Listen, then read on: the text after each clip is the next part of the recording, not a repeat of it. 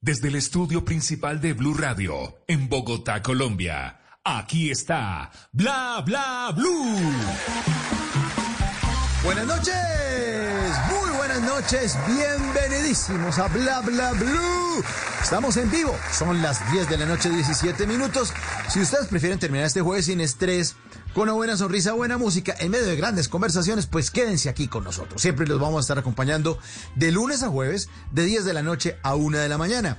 Y en la primera hora, siempre invitadazos de lujo. Hoy es jueves de comedia a domicilio, así que calle la jeta. Porque Freddy Beltrán, arroba calle la jeta, ya está aquí, ya lo vamos a presentar.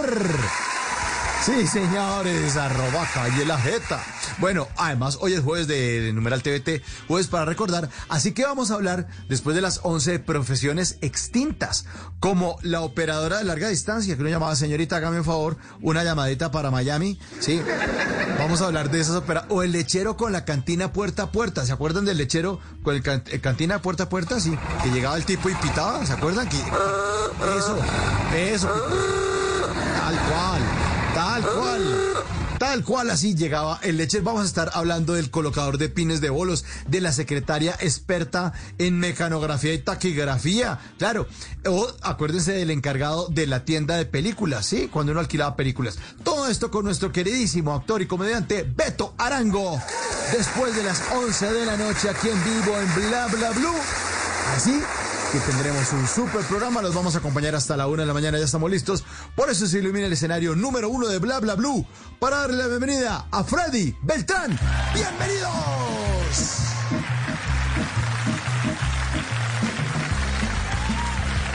El nombre siempre se clasifica en feo, medio feo y re feo. Para que ustedes vean y con ejemplos básicos voy a indicarles eh, quién es feo y quién es re feo. ¿Por quién empiezo? ¿Por los feos o por los re feos?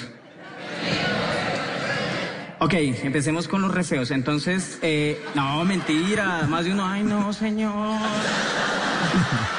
No me señale, no sea así. Y hay otros tipos que somos clasificados en los ush, tampoco.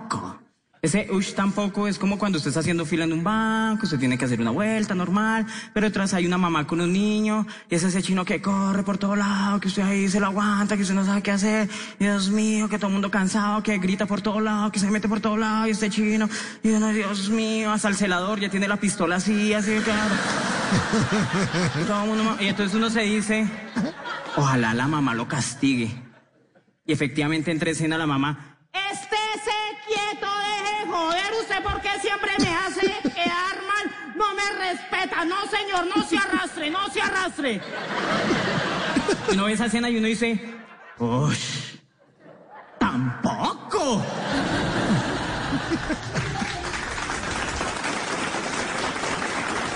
Ah, entonces a un feo que le toca, pues conformarse con belleza interior.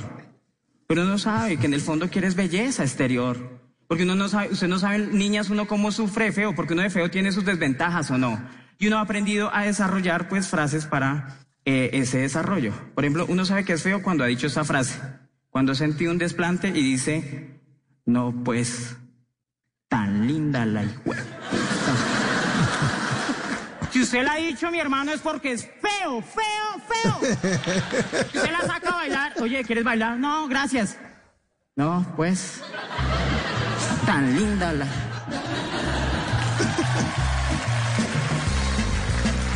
Freddy Beltrán, bienvenido esta noche a Bla Bla Blue. Buenas noches. Buenas noches. Qué bueno estar acá en Bla Bla Blue. ¿Qué más, hermano? ¿Qué ha habido?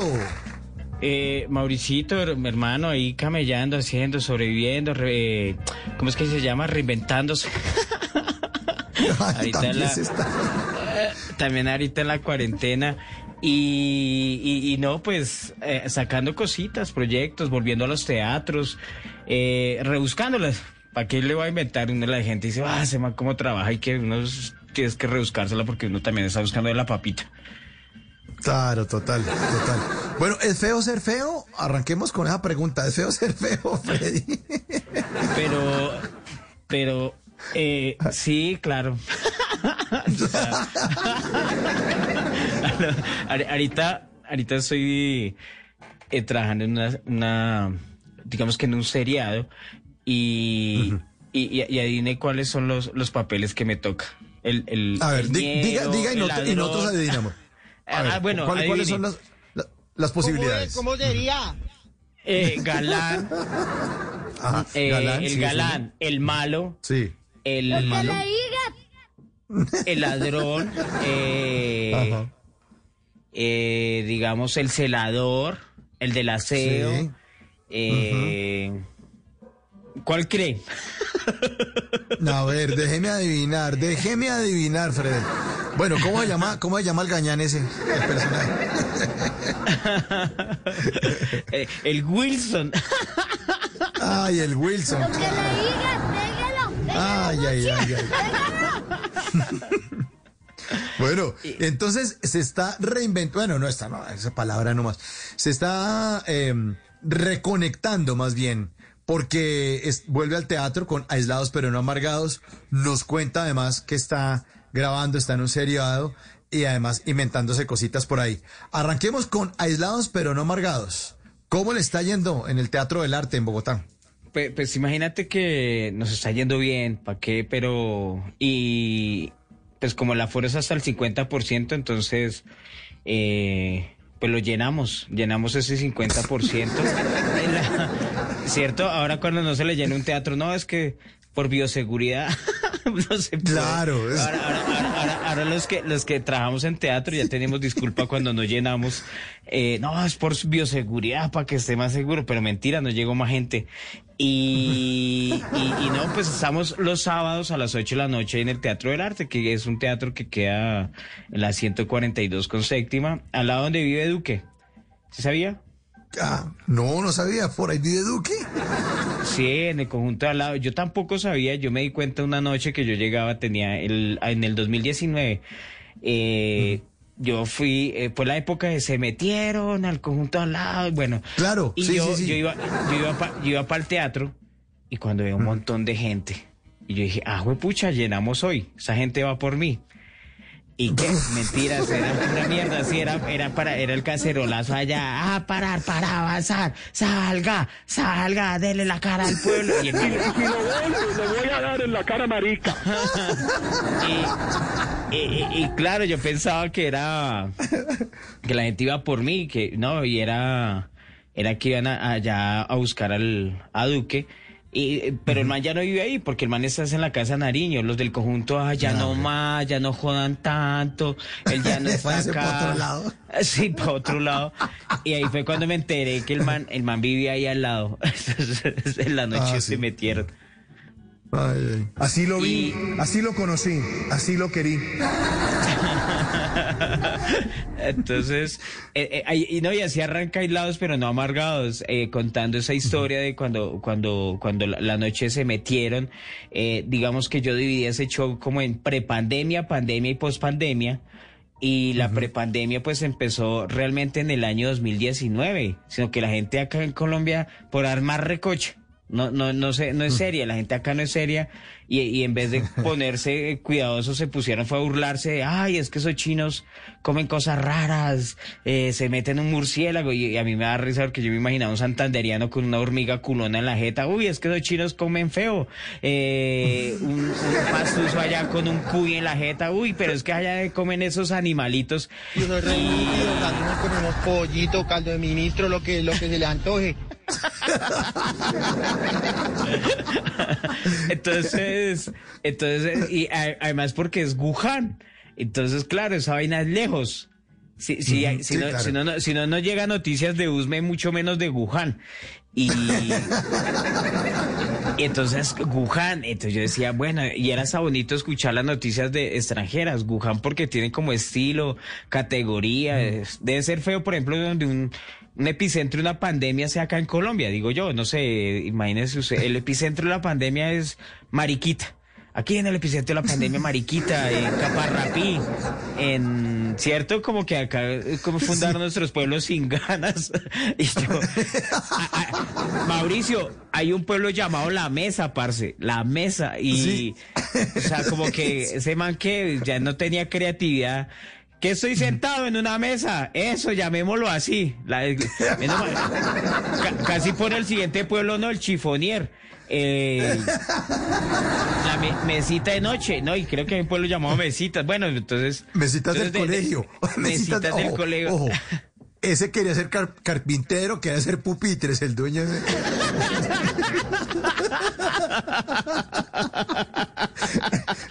Es que- Exacto. Y, y claro, bueno, y así, y así empezó el caos por la, fabri- la falta de seriedad de, de este pueblo. Claro. Así, así Ah, arranca el show. Qué bueno, qué bueno. ¿Ya cuántos eh, shows lleva? ¿Desde cuándo arrancó? Eh, no, llevo dos sábados, Mauricio, nomás. Eh, como usted sabe, hay que, hay que, pues, yo llevo dos años. Sí, ya, yo ya digo que son dos años, yo ya. Eso de que año y ocho meses, año y seis meses, eso me falta, falta de seriedad. Yo redondeo, son dos años que no me presento en teatros, eh, solo virtual. Y, y, y creo que, pues la diferencia es obvio porque uno le habla a una pantalla, uno parece loco, parce, uno hablándole solo a ahí a la cámara y uno no sabe si están bien o no mal. La primera vez yo la embarré porque le dije, abran los micrófonos y, y déjenme escuchar sus risas. Y, y- y eso, ¡ah! entonces empieza una algarabía yo, no, mejor ciérrelos, yo me los imagino. y claro, yo no sé si Mauricio ha hecho presentaciones por Zoom o algo así, uy, no. Sí, hice una hace como un mes. Imagínese, si, si, si es feo un cumpleaños por Zoom, que, que, que no hay nada más triste que un cumpleaños por Zoom, que todos se conectan y, y el cumpleañero ya solo, con tres velas. Abran el micrófono y Happy Birthday. to-" Huele a azufre todavía esta mesa donde me ha tocado hablar. Sí, así es. Y no, y, y- y la mamá alentando, pero papito, ¿cómo hace la torta? Y todos viendo.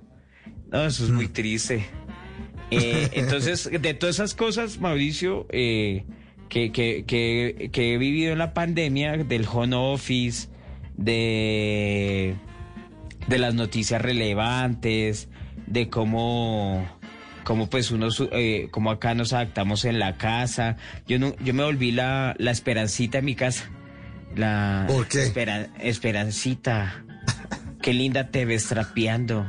Pero te faltó aquí, maldita criada.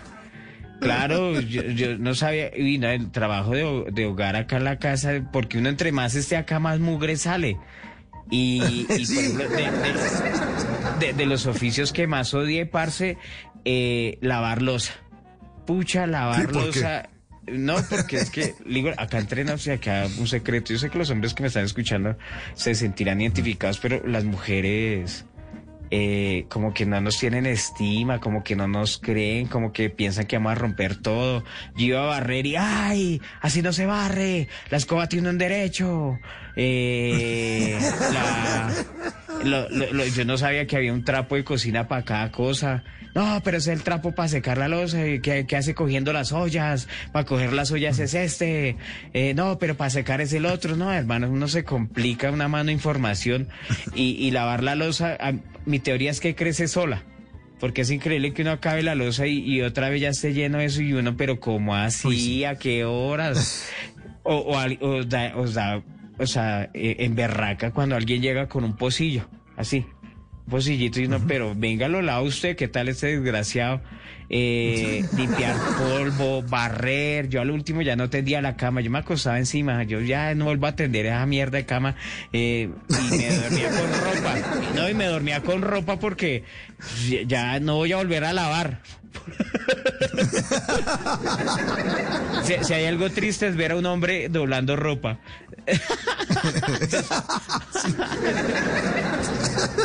Pero ¿por qué no me queda bien? Uy, sí, sí. Uy, en serio, los hombres somos muy malos para doblar ropa. Yo soy pésimo, pésimo. Y lo he intentado, llevo mucho tiempo tratando de doblar ropa y no, ya las camisetas quedan una más larga, otra más cortica. No, no, las medias no le encuentro el par, po- no, o sea, siempre termino armando los, los, pero lo, lo- ahora que se está hablando de, de lavar la losa, yo no sé si usted le ha pasado, Freddy, que usted eh, se pone a lavar la losa y uno cree que ya coronó, y uno, ah, por fin. Entonces uno lava el trapo y limpia todo por encima, la estufa y todo, y voltea a mirar y hay 16 ollas detrás de uno, esperando uno, como, pero, pero, pero, ¿por qué no me dijeron que si esto también? Pero ¿por qué no me dijeron desde el principio? O sea, yo tenía programado que esta era la última cucharita y ya acaba. No, las ollas también y la refractaria. Sáquele mugre una refractaria, grasa, yo. Ay, ay, ay. Ay, ay, ay, ay, ay. Eh, Eso, ahora hay que lavar la air fried. La air fried. La air- uy, uy, es Eso muy que- mamón. que- eso que escurre la grasa así. De inmediati. Bueno, ahí, ahí como que le hice un resumen, Mauricio, de, de, de lo Muy que la gente, de la que la gente va, va, va a ver en el show, y la pandemia, y de la pospandemia, pues hablar de, de lo que vamos a, a volver a vivir, de la gente que se ha vacunado, de los que no se han vacunado. Eh, ¿Sabe que a mí me, me o sea, me emberraca eh, la gente que dice que no se va a vacunar? O sea, Sí, yo, no- yo no me, da rabia, hermano. Y, y sobre todo la gente joven. O sea, me da rabia. O sea, uno escucha a un viejito, ay, es que yo no me voy a vacunar. Y uno dice, pues sí, ya se va a morir. Entonces, y, y sí, a lo bien, y ya, pues mejor, una vacuna más para alguien joven que si quiera vivir. Pero que un joven salga con que, ay, es que nos van a manipular. Y yo, "Ay, severo bobazo, se la pasa en redes sociales, vota por los mismos y vive con la mamá y le preocupa que lo vayan a, a manipular con una vacuna, no jodas. Entonces, de- Y por eso voy a votar por Juanpa. No por Churriaga, no. Y la sobrina mía que coma mierda.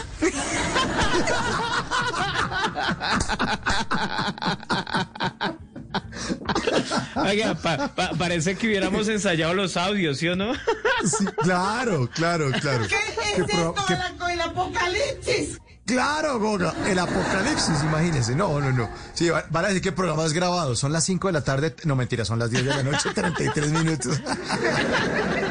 en Bla Bla Blue estamos con Freddy Beltrán esta noche que nos está contando, eh, aparte de lo que ocurre en Aislados pero no Amargados, su nueva obra en el Teatro del Arte en Bogotá, temporada los sábados a las 8 de la noche. Ya lleva dos. ¿Hasta cuándo va a ir la temporada, Freddy? Eh, bueno, pues ma- mañana, eh, el sábado, pues vamos a hablar. Pues nos ha ido bien, entonces nos toca, nos toca mirar a ver si abrimos más fechas, también los sábados. Y yo, yo creo que nos vamos. La, la idea mía es acabar el año ahí. La verdad, a ver si Claro. completo lo, lo de la Universidad del Niño. Y apenas completo la Universidad del Chino, pues, pues ya, ya podemos irnos tranquilos. Oiga, ahora hablemos de la serie. ¿Se puede hablar de la serie o no? ¿O tiene contra- contrato de exclusividad eh, o de, de- de confidencialidad y esas No, vainas? no, no, para nada. Eh, ¿Sí? Yo ¿Qué está haciendo? tuve la ¿Qué está grabando? No, una, una, una, un programa que, que se llama La Esquina del Chisme para el canal, Ah, eh, para el canal de, de- del, del cual usted es contrincante. Eh, y Sí, no, tranquilo. No, esto, ahí le cuento el chisme. No, ima- imagínate que es un proyecto que em, iniciamos el año pasado. Y, a ver, ¿y qué le cuento? Mire, ahí yo hice libretos, ayudé en la, en la idea principal, hicimos libretos, también actúo y una sección del programa es stand-up comedy. Entonces estoy feliz porque, porque digamos que es un paquete completo y, y digamos que una, una oportunidad de esas para, para alguien que hace humor o comedia, eh, pues es una fortuna, digo yo. Entonces, por eso so- ahorita, hasta ahorita terminamos las grabaciones de ese programa eh, en, el can- en, el, en el canal de, de, de- del- bueno, el otro canal. Y De sí, No, met- métanle el pito y le tapan, le tapan ahí cuando van a operar el canal. Eh, ahora sí, ahí sí lo puedo. Ahora sí, ahora sí, Freddy. Entonces, entonces, pero, pero, o sea, pero no, no es un programa de chismes, es un programa de comedia, sino que el, el- Ah, el punto de partida, la excusa para la comedia, es, eh, es, eh, es cuando los vecinos se reúnen a echar chisme y esos chismes son representados por el mismo elenco de los que cuentan el chisme. Entonces estamos contando el chisme de Mauricio. Y cuando, mientras, no, imagínense que Mauricio empezó a trabajar en Blue Radio, entonces después va la escena de, de Mauricio llegando a Blue Radio. Eh, así es más o menos como un drama, un dramatizado. Es una comedia. Y y los chismes, pues obviamente son de ficción, no son chismes reales, sino son historias, pues, pues es más, son como chismes de superación, donde digamos que, que, que tiene como una moraleja. Es un programa bonito, me, me gustó mucho ese proyecto. Buena, cera Ah, energía, ¿no? Cero grupo. Cero grupo, exacto. No, y además porque aquí somos muy, muy chismosos. Yo en mi cuenta hoy de Instagram, arroba entre el Quintero, posteé un, un, un video del barrio más chismoso de Colombia. Ahí está para que lo revisen en Instagram, arroba entre el Quintero.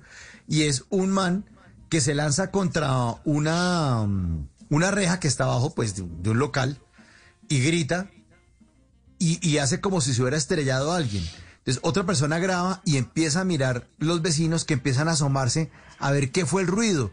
Y se baja un tipo de una buceta que estaba manejando el conductor, llega gente en moto, en cicla, en un barrio y los que están grabando están muertos de la risa por, el, por, por lo chismoso que es la gente. En serio, que uno no puede hacer nada en ningún sitio porque todo el mundo, venga, ¿qué pasó? Empiezan a asomarse, venga, pero, pero fue muy grave, pero venga, pero cuente, pero cuente, pero ¿qué pasó?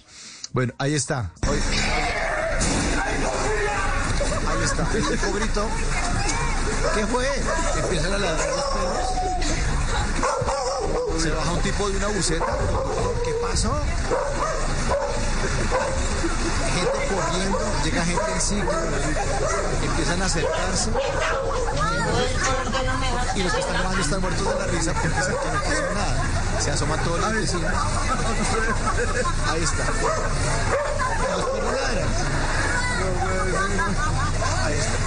Está. Ahí está. Ay, ¿qué pasó? ¿Qué pasó? Que el chisme no nos deja, así que Es que- Eso. no me dejaste en la casa? Eso. El chisme, el chisme, Es el que, chisme. es que mi, mi teoría, Mauricio, es que la gente muere más eh, de chisme que, que de otra cosa. O sea, Sí, claro. es, es increíble que en un barrio hay un tiroteo y la gente en vez de esconderse sale a la ventana. Es que es así de huevona. Y, y sale, y, y- y, vecina, ¿qué pasó? Un tiroteo. ¿Dónde? ¡Pum! Hasta ahí llegó. O sea, es, es así. Yo, yo, yo visto que hay, eh, se arman trancones para ver cómo se estrellaron otros dos huevones. Eh, ¿Qué pasa? Y, y- y- y- y- o, o- o- o- o mire cuando pasan las ambulancias. Pasa la ambulancia y la gente empieza, ¡ay! Eso fue que pasó algo. No, no, o sea, sí. Están de una carrera, están de sí, triatlón, una vaina rara. Entonces, el, el- a mí me parece que, que esa premisa del chisme es, es muy bacana para una comedia. Sí, sí, sí. Bueno. Y hablando de comedia, a las 10.39 estamos en Jueves de Comedia a Domicilio. Esta noche aquí está con nosotros Freddy Beltrán en Bla Bla Blue.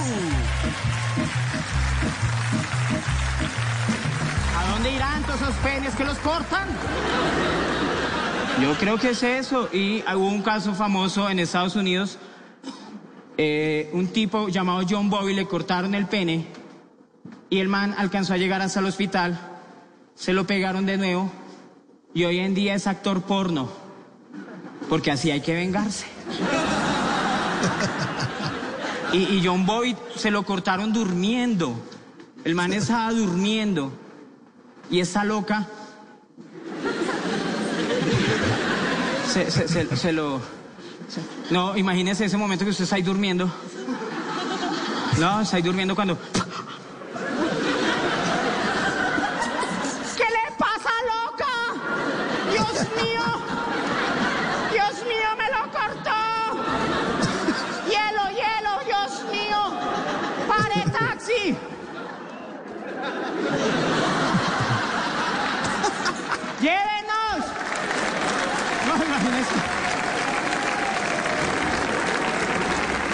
Que llegue un servicio de urgencias.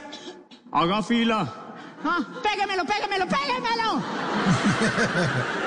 y hoy en día hace películas porno. ¿Se imagina con, con ese, con ese rencor que ese man debe hacer porno? Por su culpa, loca. Yo no era así. Y, y mire, yo, yo, yo les recomiendo a ustedes que están acá esta noche que nos acompañan y a ustedes que me están viendo en sus casas, miren a la mujer que tienen al lado. Porque la mujer de John Bobby era una mujer normal. No rompía un plato, todo el mundo la quería. Era divina, iba a la tienda, hacía mercado, todo el mundo, ay, tan bonita esa señora, tan bonita esa señora. Paseaba por el barrio, ay, tan linda esa señora, tan linda. Y tome que le cortó el pene. Esta noche, Freddy Beltrán en Bla Bla Bla. Oiga, y usted siempre, eh, las líneas suyas están muy pegadas a la realidad. Eso es una, una característica chévere de su comedia, Freddy. Que usted saca de las noticias, de lo que está ocurriendo. Siempre lo ha hecho, porque hay otros que solo desde la relación del hombre con la mujer, del novio con la novia. Usted siempre está pegado de la noticia, de la información. Eso también es, es característico de su comedia, ¿no? Es que esa, eh, a mí una vez me preguntan, bueno, Freddy, ¿dónde sale tanta comedia? Y yo le decía, pues, vea noticias. O sea, a, a veces, y por ejemplo, las noticias colombianas a veces superan la ficción. Sí, sí. Eh, y uno dice, o sea, es- es- o sea, y si uno no se ríe de eso, se frustra, digo yo, o sea, yo, por ejemplo, a mí me dicen, no, pues es que hay, hay que reírnos de esa realidad, porque, porque si no, ¿cómo, cómo la vamos a superar? Y cómo, o sea, y, y, y a través de la burla, también es una denuncia. O sea, o sea, si uno se burla de eso, ya como que la, la o sea, mi idea, mi objetivo es que la gente coja conciencia y diga, oiga, sí, somos mucha boleta, eh, no volvamos a hacer eso. Es que es, mire, hace dos días estaba viendo el noticiero y, y un conductor del STIP eh, se puso bravo con los pasajeros y abandonó el bus y se fue, dejó abandonado el bus. Y, y la escena, o sea, si usted, no- si usted imagina toda la escena, es comedia pura, porque la gente, el man no quiso seguir porque un man pasajero no, no pagó. Pague, y el man, no, yo no voy a pagar, eh, pero no los llevo. ¿Cómo así que no nos va a llevar? Eso es su trabajo. Pues si yo no los llevo, eh, ese es su trabajo. Eh, Mi trabajo ni qué chimba. Y el man se bajó y el man es digno, se fue en taxi y yo hubiera pagado mucho dinero, o sea, yo hubiera pagado mucho dinero por ver la cara de los pasajeros cuando el man se fue. O sea, en medio de la nada, o sea, eh, nos tiene que llevar, y así como la gente montadora, ¿no? Acá en Colombia se nos tiene que Sí, llevar, sí. porque así habla, nos tiene que llevar, y nos tiene que llevar la chimba. Y, y los dejó ahí. O sea, Lo que le o sea, digas, pégalo, pégalo, Pégalo. pégalo. Y además, ma- más jodido es que el man se va en taxi. Tú dices, ustedes que solamente les alcanza para el bus, yo me largo en taxi. O sea, o sea, si, si eso no es comedia, ¿qué? Digo yo. Sí, O sea, claro. Entonces, sí, claro, Mauricio, y, y, y, pues, o sea, para no encasillar la comedia eh, en solo guerra de sexos, ¿no? En, en el hombre, la mujer.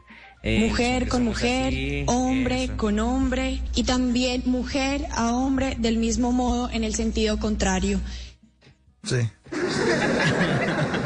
Que se enreda. Sí, eso también, eso también es parte de nuestra realidad nacional. Y, y, y es que, en serio, a mí a veces el noticiero me da mucha risa. Aquí le preguntábamos a Daniela Pachón, que es presentadora de Noticias Caracol, que cómo, yo le decía, ¿ustedes cómo hacen para no reírse cuando salen los alias? O sea, aquí estoy revisando, escribí alias en Google y puse noticias y salió alias Osama. Imagínate para que usted le digan alias Osama. Y hay otro que se llama, es que se lo juro, lo estoy viendo acá mientras estamos hablando y googleé, puse alias y puse en noticias. Y hay otro más, dice que alias Moño Moño. ¿Qué es esa? ¿Qué es ese apodo? Pero, pero, pero, O sea, pero, ¿qué- pero, Mauricio, la- por ejemplo, los, los traquetos colombianos, los delincuentes colombianos ya, ya acabaron con casi toda la gastronomía colombiana. Eh, sea, el- eh, alias Borojó, alias Sí. Fritanga, eh, alias Plátano Verde. No, o sea, dice, pucha, uno- uno, pero, eh, o sea, me van a atracar o, ya voy a almorzar. Uno no sabe. O sea, son, son delincuentes, o están leyendo un menú. Sí, sí, sí. o sea, y, ¿y qué decía ella? ¿Sí le daba risa o qué? No, dijo que, que no, que tenía que ponerse seria, que... Además, porque leen los libretos antes y todo, pero que tiene que prepararse, veces así. Además, porque entre, entre más tierno sea el apodo, es más peligroso el delincuente. Alias Hello Kitty. ¡Ay! Ese es el- ese es el- Yo escuché a el Lea que Hello es. Kitty y ya, ya estoy entregando la billetera. No, pues claro, están matando a uno prácticamente. Oye, y a propósito de comida, hablemos de su paso por Masterchef, porque un oyente aquí está eh, preguntando en el 316-692. Eh, 5274, la línea habla, lo dice, pregúntale, que le preguntemos de la experiencia de Masterchef, que qué guayabo salir por una, métame el pito ahí, porque tan espina. Exacto, eh, una espina. Eh, sí, qué triste. o sea, pero para un comediante una salida sí es, es una victoria. Eh, digo yo, porque pues a mí, a mí me encontraron una espina en un, en un pescado que fileteé, que bueno, que revisé, y en dos bocados del, del chef la encontró increíble. Y, y yo, yo decía, bueno, pero a- a- y, y de ahí para adelante pues cogí esa frase a sacarme la espina. ¿Qué hijo de madres vamos a hacer? Eh, Masterchef, pues es la primera vez que, que, que participo en un reality. Yo nunca me había atrevido porque me da miedo que la gente se, se dé cuenta cómo es uno en realidad. o sea, frustrado, mal genio. La gente piensa que el comediante, o sea, su, sus 24 horas del día es chispa, risa, salen arcoíris, vuelan palomas, eh, es felicidad. pero- pero cuando se dan cuenta que uno también es aburrido, que uno se frustra, que uno pelea, entonces a mí me da miedo eso. Y, y sobre todo con un programa de cocina que, que no cocinar bien es frustrante. Yo sé cocinar, Claro. pero no bajo presión. Y además porque, porque yo, yo como que a los programas de cocina no los veía porque no les creo. A mí me da rabia cuando empiezan a enseñar recetas y hoy te vamos a enseñar una rica receta con ingredientes que encuentras ahí en tu casa. Este pulpo lo vamos a cocinar y uno pulpo y uno alistando sus lentejas con arroz, ¿no?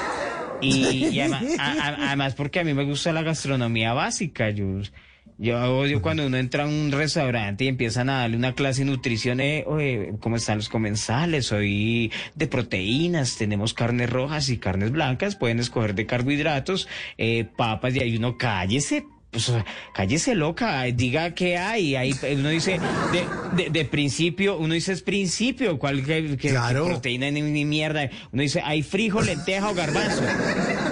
Y uno le preguntan, señor, ¿va a tomar sopa? No, huevo en vez de sopa, hágale, papi. Doble jugo de una vez para no volver, hágale, papi. Pero además, además cuando uno, uno en su casa, uno no se preocupa por el emplatado. Uno sirve No, ahí nada, y, porque la teoría en la casa es eso adentro se vuelve popó. Y bueno, entonces y ya, pero entonces, y además que no hay nada más feo que uno le critique en la comida. O sea, Sí, claro. que se le pare un man ahí y le diga, eso le falta sal. Usted en su casa, pues échele. Pero no, como Sí, pues, claro. no sé qué. Y sí o no, o sea, pues échele, es que sale al gusto. Y no, eso que no, que entonces eh, es, es, es pesado. Yo, pues, eh, me divertí. ¿Para qué va a decir que no? Sí, obviamente también me frustré muchísimo. Y, y casi llego a los 10. A mí me sacaron de.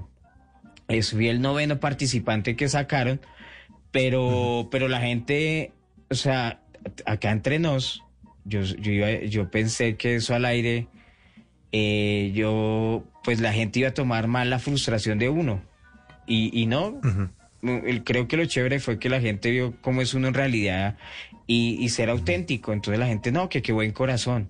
Y yo, ah, sí, bueno, sí, yo siempre he sido así, buena gente. y yo, sí, soy bueno, soy, soy de buen corazón. Y yo, bueno, está chévere. Pero, pero, es- pero sabes que sí, usted lo haría, eh, querido Mauricio, irse a un reality así de cocina. Sí, sí, sí, sí, me parece chévere. Lo que me parece, eh, pues, que mi impresión es la forma como los chefs prueban los platos. Porque se le tiran como, como cuando uno llega con harta hambre a la casa, se acuerda que le, medio le ponen y se tira uno como un perro al plato.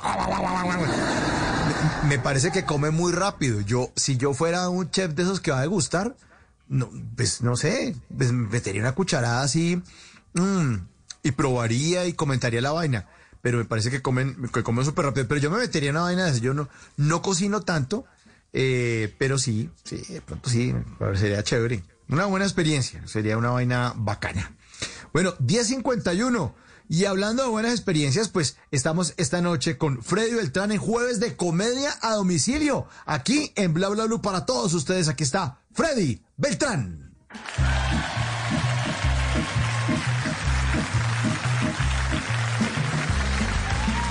Los niños, nuestros hijos, nuestros nietos van a dejar de creer en el amor, se lo juro. Se lo juro, después de ver esos videos de Baje la perra Luis. Después ya, ya llamo a la siguiente generación. ¿Se acuerdan de ese video? Fue muy viral. Para el que no lo ha visto, es una señora que para encuentra a su marido con supuestamente la amante, porque no lo sabemos. Nunca vimos la versión de ella. Y para el carro, y ella no está preocupada porque le sea infiel, le preocupa es el carro. Porque le empieza a gritar, baja esa perra, baje la perra Luis, baje la perra Luis. Y eso no fue lo que me impresionó. Lo que me impresionó es la mano de gente chismosa que empezó a llegar. ¿Qué, qué, qué, qué? Que están bajando una perra. Ah, sí, bueno. Bajen la perra, bajen la perra. Porque aquí no nos unimos a nada más sino a eso, al chisme. Y eso había como cin- 500 personas. Baje la perra, baje la perra. Y después llegó una señora y le pasó un molinillo. ¿Se acuerdan que le pasó un molinillo? Y, y, y, no, rómpale el vidrio, no, mejor no, es que es mi carro. No, y, y- eso causó sensación en todo el mundo, todo el mundo vio ese video, todo el mundo vio ese video. Bájela, hicieron hasta canción. Baje la perra, Luis. Baje la perra, Luis. ¿Qué baje, qué baje, qué? La perra, la perra, la perra.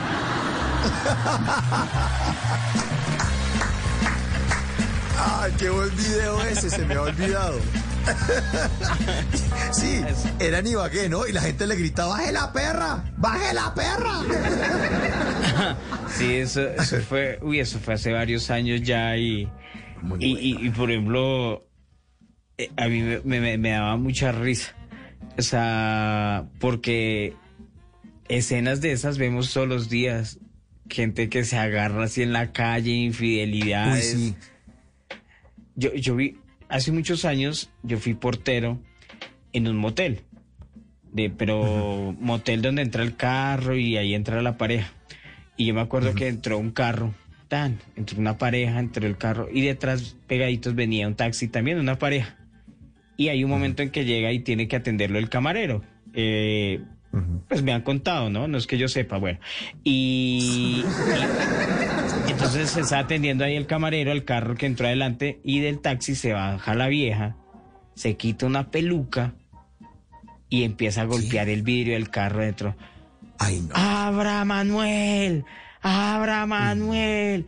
Y ese man ahí, esa era la esposa persiguiendo al marido que entraba con la moza. Y, y se empieza a agarrar y esa vieja, entonces el man iba a salir y la vieja se le tiró al capo y nosotros adentro del motel, no, pero, pero ¿por qué no pelean afuera?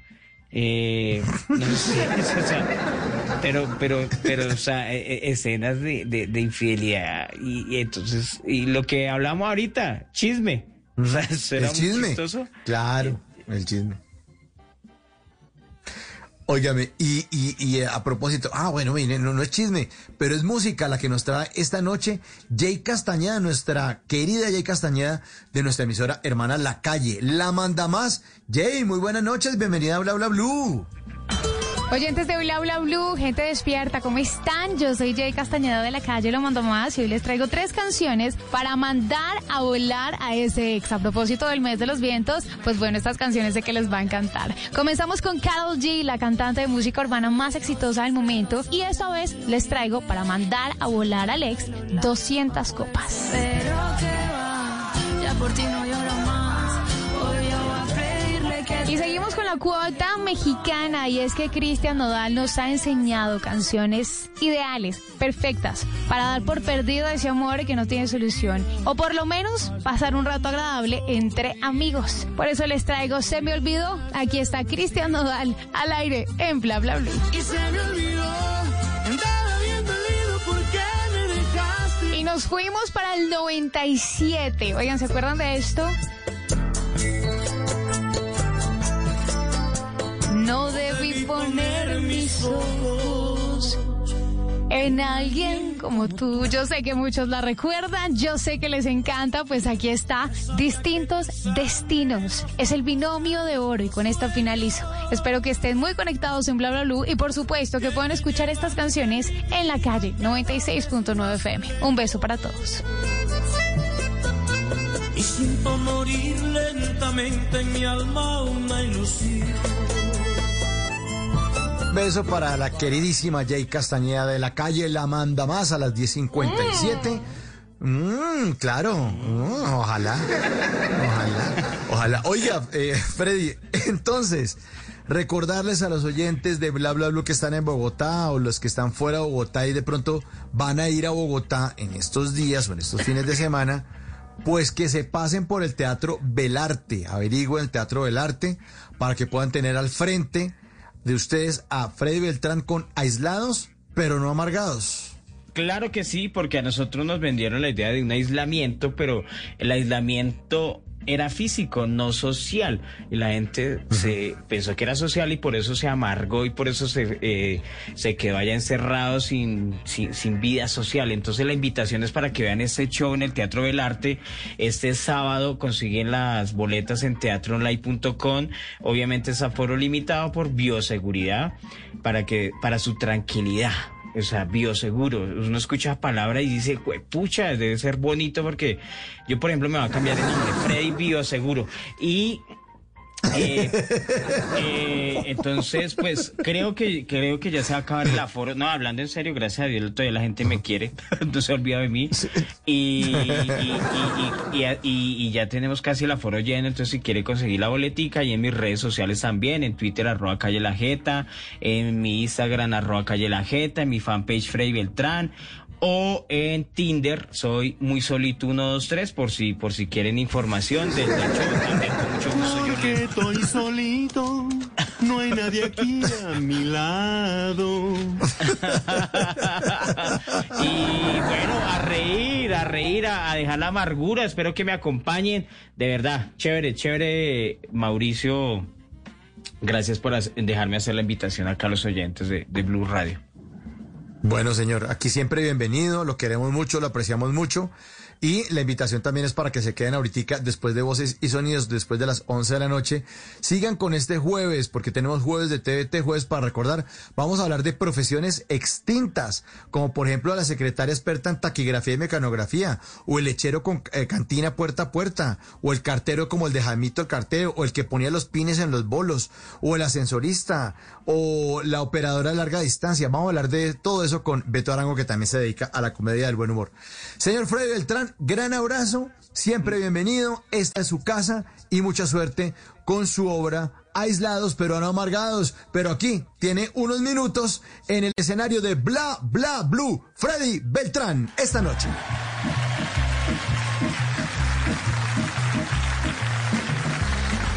Mire, este país vive de la pelea, ¿no? Cualquier cosa es la pelea. Y uno le sale, mire, salir a la calle, cualquier cosa es contra la intolerancia, cualquier cosa es. Usted se puede enfrentar, usted se sube a un taxi y va a pelear con el taxista, usted se sube a un bus, va a, va a sufrir con el chofer. ¡Pare aquí! ¡Me va a llevar hasta la casa de su madre! Si usted no ha dicho esa frase, no es colombiano, querido amigo. ¡Pare aquí! Mire, ha peleado con todo el mundo, hermano, ha peleado con todo el mundo. Hasta almorzar, uno sale a almorzar, uno pelea con los compañeros del trabajo, no se ocupan el microondas, uno hace fila en un negocio y preciso, uno le toca detrás de la despistada, hermano. Una fila de media hora, tiene el menú grande. Y en vez de escoger, cuando está haciendo la fila toda despistada, llega a preguntar por todo. Y uno le provoca decirle, bruta, lea, lea. Y empieza a preguntar por todo. Y ese combo viene con gaseosa y uno, bruto. Uy, sí. Y las papas están frescas y uno, ay Dios mío, yo las pelé y las lavé. No, y cuando ya se decide, sa- saca así el pucho monedas.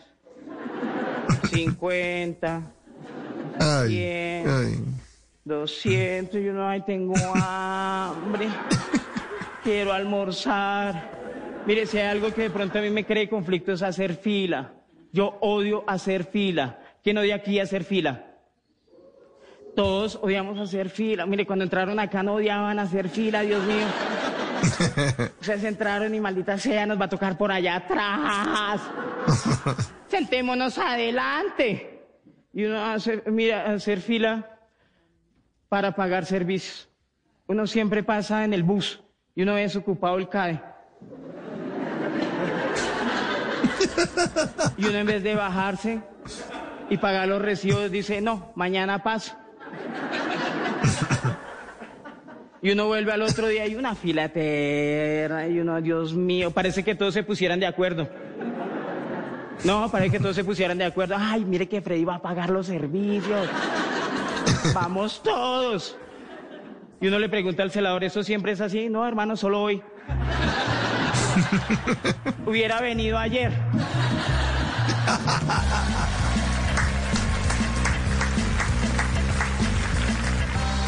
En las noches la única que no se cansa es la lengua.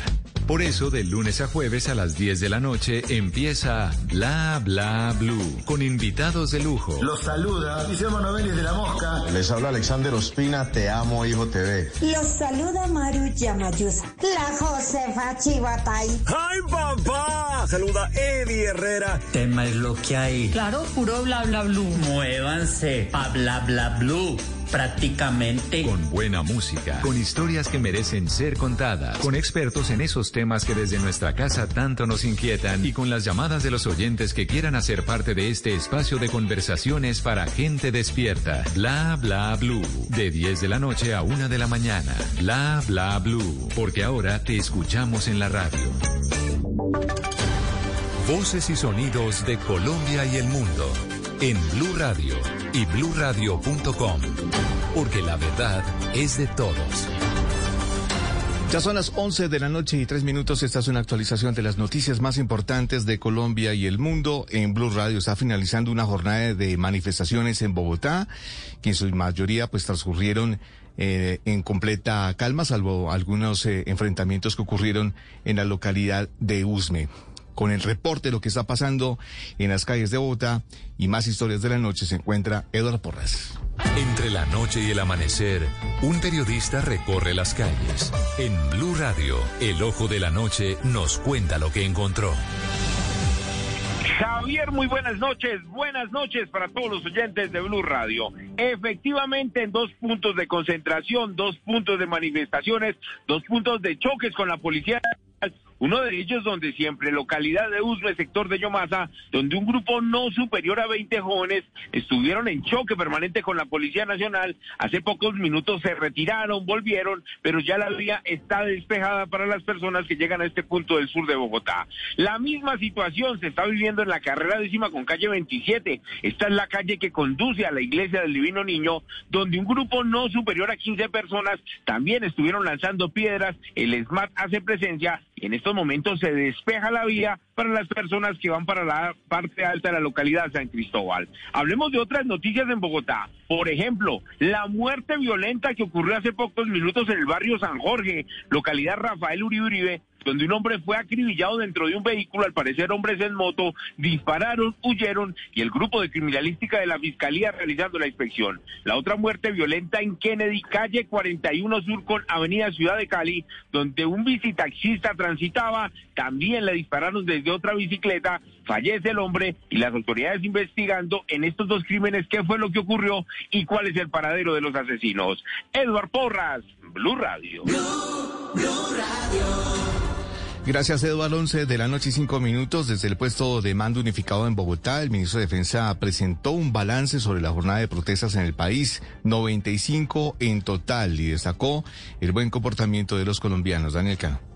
El ministro de Defensa Diego Molano destacó y felicitó a los colombianos que estuvieron en sus actividades normales, mientras que el general Jorge Luis Vargas, director de la Policía Nacional, felicitó a todas las personas que hicieron uso a su derecho de manifestarse pública y pacíficamente, eso desde el puesto de mando unificado en Bogotá, y agregó el general, en el balance entregado por las autoridades indicaron que se presentaron 95 protestas en todo el país y que capturaron a dos personas, una en Medellín y la otra en Villavicencio. Esto dijo el ministro de Defensa, Diego Molano, sobre la judicialización de aquellos que en el pasado cometieron actos vandálicos. Por supuesto, sigue actuando nuestra Policía Nacional en conjunto con la Fiscalía y las fuerzas militares, judicializando todos aquellos que en el pasado cometieron delitos en contra de los bienes privados, de los sistemas de transporte público. Concluyó el general Vargas diciendo que fue un día con mucha normalidad. 11 de la noche y 6 minutos, la comunidad de Ginebra Valle salió a las calles para pedir la liberación de Juan Manuel, un niño de 14 años secuestrado en Palmira, Fabricruz. Con el carro de bomberos, pancartas con mensajes alusivos a la libertad y con velas encendidas más camisetas blancas, los ciudadanos en Ginebra se lanzaron a las calles para exigir el pronto regreso de José Manuel, un menor de 14 años de edad que fue secuestrado el pasado lunes en la vía Cali-Palmira. El municipio de Ginebra está consternado por el secuestro del niño. Su familia no es adinerada, como de pronto están creyendo sus captores. Quiero pedir que por favor entreguen a José Manuel. 300 millones de pesos exigen los captores por la libertad de José Manuel. 11 de la noche y 7 minutos se conocen detalles de las investigaciones sobre el homicidio del intendente de la policía del Huila, Andrés Mauricio Patio Torrente. Al parecer, una banda de microtráfico habría ordenado su muerte. Gloria Camargo. El adelantar investigaciones contra un grupo de microtráfico en un barrio de Neiva habría sido el motivo principal por el cual habría sido asesinado el intendente Andrés Mauricio Patio Torrente por sicarios. Así lo señaló el brigadier general Luis Ernesto García Hernández, jefe de la Oficina de Planeación de la Policía Nacional. En las primeras averiguaciones, una conexión muy importante. Eh, la información que tenemos en este momento, sin lugar a dudas, conecta esto con la distribución de, droga en el barrio José Estacio Rivera. Tenemos indicios, tenemos una serie de información que nos va a ayudar rápidamente a lograr la captura de estas personas, de los responsables. Y con miras al esclarecimiento ya se han dado unos pasos muy importantes, vuelvo e insisto, en, en el cual se han identificado las estructuras criminales. Por el momento no se han registrado capturas en referencia a este homicidio. Sin embargo, ya se cuenta con pruebas y testimonios de la comunidad sobre quiénes serían los responsables de este hecho. 11 de la noche y 8 minutos en Armenia, un juez dejó en libertad a 40 presuntos integrantes de la banda de los Flacos, una organización dedicada a los homicidios selectivos y al tráfico de drogas. Nelson Murillo. Según la investigación de la policía, la banda de los flacos se dedicaba al homicidio selectivo, el control del préstamo de dinero gota a gota y el tráfico de estupefacientes en menores y grandes cantidades. La estructura criminal tenía su lugar de abastecimiento en el departamento del Valle del Cauca y contaba con una marcación particular del proveedor, comercializando el estupefaciente en varios municipios del Quindío, como Armenia, La Tebaida y Quimbaya, donde mensualmente alcanzaba a traficar un promedio de 10 toneladas de marihuana. A pesar de las pruebas y las investigaciones, un juez los dejó en libertad porque, según su criterio, los indiciados pueden ubicarse en sus lugares de residencia en caso de que la Fiscalía lo requiera. Fuentes de la Fiscalía a su vez indicaron a Blue Radio que harán la interposición de los recursos de ley en el entendido que para la Fiscalía su libertad sí representa un peligro para la comunidad. Noticias contra reloj en Blue Radio.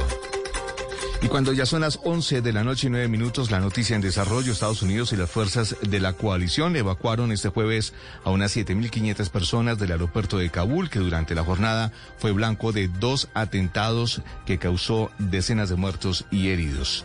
La cifra que es noticia, el gobierno español anunció la donación de 957 mil dosis de AstraZeneca a Colombia.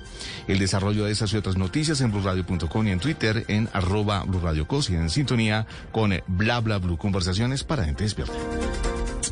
¿Qué tal una deliciosa torta? Unos ricos pastelitos, unas exquisitas galletas, un pan calientico, con harina de trigo, los farallones. Y es rico alimento, suave, rendidora, deliciosa y gustadora. Con el trigo de las mejores cosechas, harina Los Farallones. Calidad y rendimiento inigualable. trabajamos pensando en usted.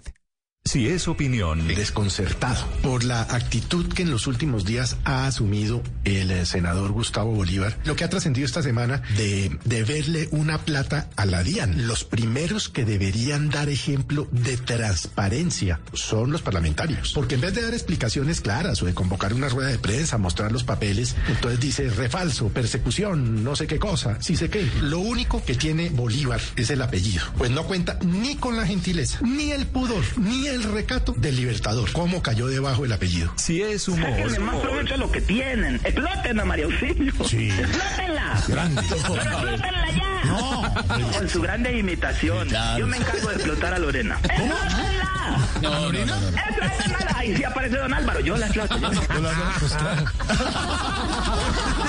Voz Populi, de lunes a viernes desde las 4 de la tarde. Si es opinión y humor, está en Blue Radio, la alternativa. Estás escuchando Blue Radio. Es momento de dormir. Mañana será un nuevo día para hacer realidad tus propósitos. Banco Popular. Hoy se puede, siempre se puede. Amor, ya estoy en el apartamento. Oye, ¿cómo hiciste para comprar todo eso? Estamos ahorrando. Y todavía lo estamos haciendo, porque con el Banco Popular ganas por ahorrar. ¿Es por el ahorro ganador CDT? ¡Increíble! ¡Sí! Abre o renueva un CDT y podrás ganar rentabilidad y premios sin rifas ni sorteos. Consulta más información en bancopopular.com.co. Banco Popular. Hoy se puede. Aplican condiciones. Vigencia del primero de mayo al 31 de diciembre de 2021. Somos Grupo Aval, vigilado Superintendencia Financiera de Colombia. En las noches, la única que no se cansa es la lengua. Por eso, de lunes a jueves a las 10 de la noche empieza Bla Bla Blue con invitados de lujo. Aquí está, Quinito, Quinito, su amigo, su amigo. Los saluda Buxi, soy Yuri Buenaventura. Los saluda Orlando Duque, clavadista.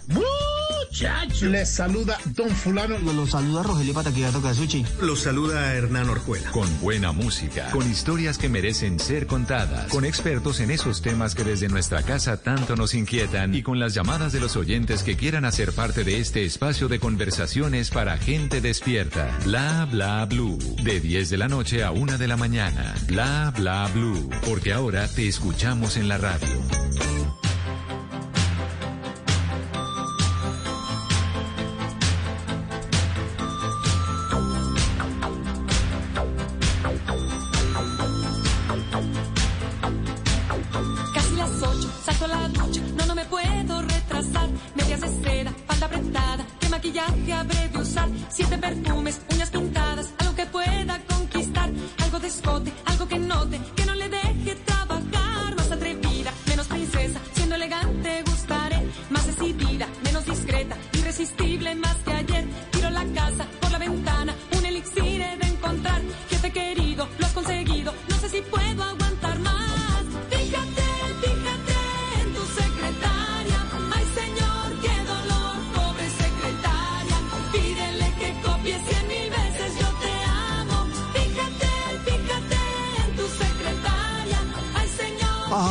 Pobre secretaria, en bla bla bla a las 11 de la noche, 14 minutos. Pobre secretaria Daniela Romo, porque el jueves de numeral TVT, jueves para recordar. Sí, porque no se les olvide que ahora las secretarias dicen es que asistentes de gerencia. Entonces, cada vez se van, no, sí, se la van cambiando todo.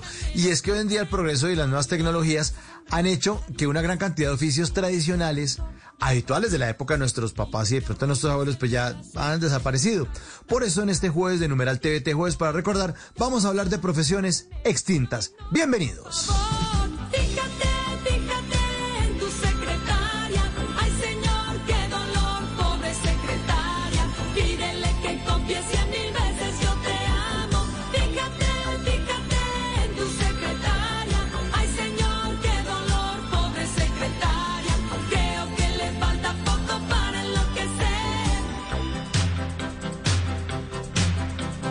Para recordar de una manera divertida estas profesiones extintas, esta noche hemos invitado al actor, presentador y comediante Beto Alberto Arango. Buenas noches. Bienvenido a Bla Bla Blue. Buenas noches, Mauro. Oiga, esa es de esas canciones que se le quedan a uno pegadas La de la secretaria, no, y tiene mañana todo el día uno, fíjate, fíjate, fíjate, fíjate en tu secretaria. Y se acabaron, ¿no? Se acabaron las secretarias. La secretaria, como la que describe esta canción, que era la de las medias de seda, no sé qué. Claro, ahorita hay muchas, sí, muy bien arregladas y todo eso, pero es que las secretarias han cambiado. O sea, la secretaria, como la conocieron nuestros papás y nuestros abuelos, ya no existe. Y además era que cada personaje tenía una secretaria, ¿no? Ahora ponen una persona que es asistente para muchos ejecutivos. Y usted no le dice que la secretaria. No, es que te comunico con mi secretaria. No, no, ya, ya es casi que una ofensa que le digan eso, creo. Sí, ve, pero el, el Día de la Secretaria sigue siendo promocionado en ciertos lugares con jacuzzi y espejo en el techo.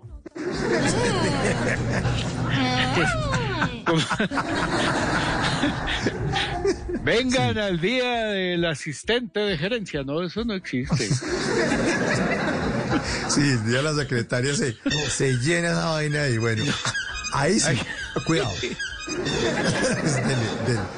Óigame, se llena, se pero llena esa- más que el Día de la Madre. No, pues el Día de la Madre que se va a llenar. que el día del amor y la amistad más bien. el Del día del amor y la amistad. Eso, eso, eso. Óigame, Beto, y entonces, eh, ¿su papá en algún momento tuvo secretaria? ¿O algún tío? ¿Cómo? Sí, ¿cómo era Claro, la, ahí de la mi papá, mi papá tenía secretaria y era el link. Esa, en esa época no existía, yo creo que ni la palabra, entre mi papá y, y nosotros. Era- Ella era la que nos eh, llamaba y nos decía que ahí les consignó su papá lo de las fotocopias de la universidad. Ahí estuvo. ah, bueno, había, había eh, en las empresas, ¿no? Usted que hace oficios varios soy el encargado del fax. Eso se acabó. Sí, claro. que Eso es otro, Pero- otra que se fue por ahí, ¿no? Pero sí, Sí, era, también. era, y Del- era la secretaria privada de mi papá. Ah, sí, señor. Porque a veces, ojo, había secretaria y secretaria privada. Claro. La secretaria privada ganaba más y toda esa vaina, era un rango más alto, ¿no? Claro, tenía, era bilingüe y se acabó eso que hacían ellas. ¿Se acuerda que había una, una, una manera como escribían? Sí, había secretaria bilingüe, pero había un...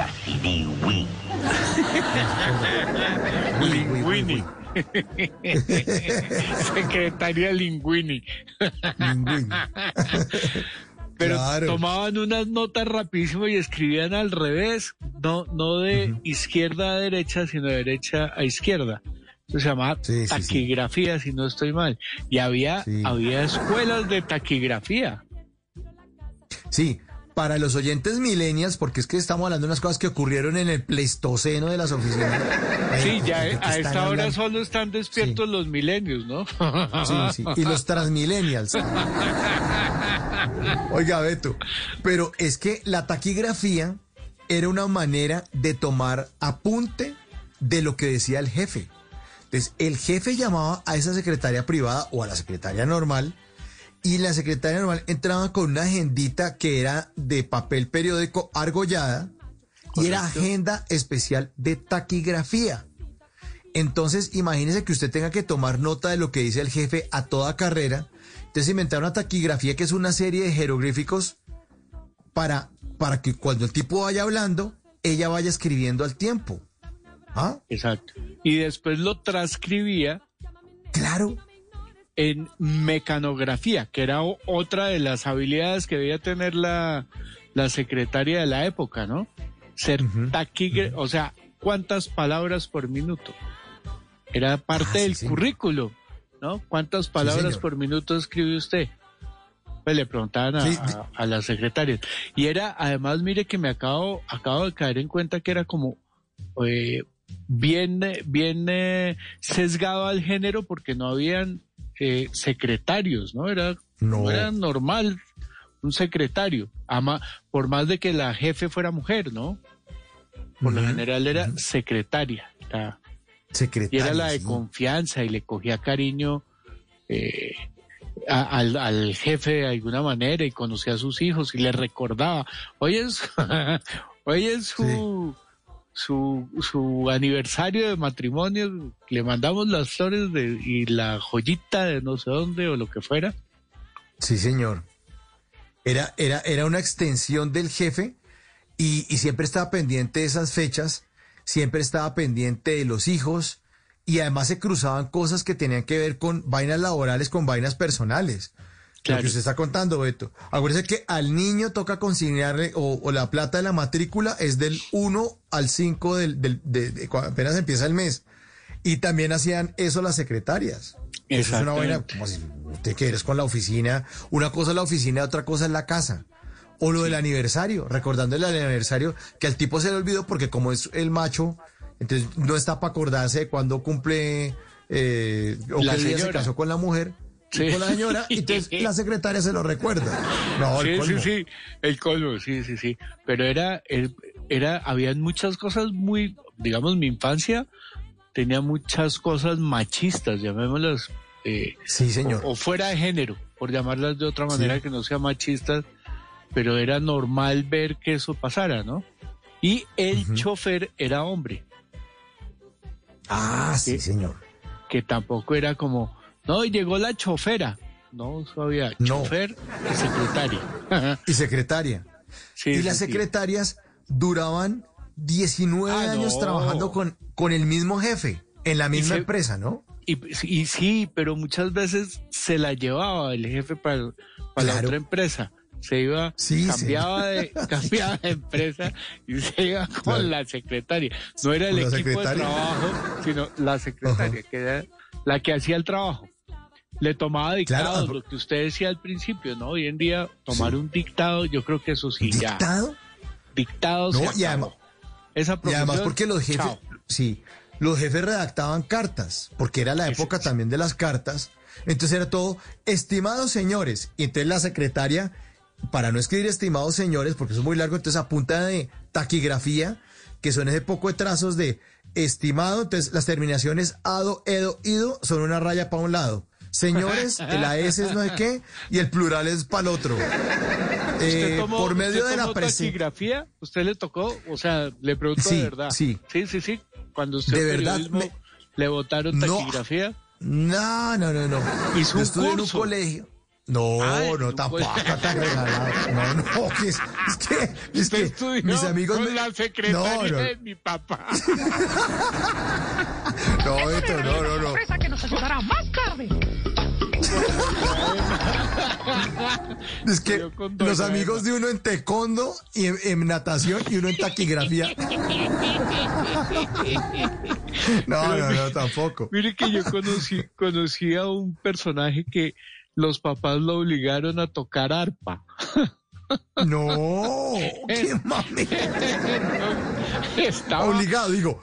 obligado, O sea, qué rico, claro. Entonces, Pero qué rico si a uno iba- le gusta. Sí, Sí, si a uno no, le gusta, chévere. No, no. Ay, le, no. Le, le tocó dejarse la uña del dedo chiquito larga.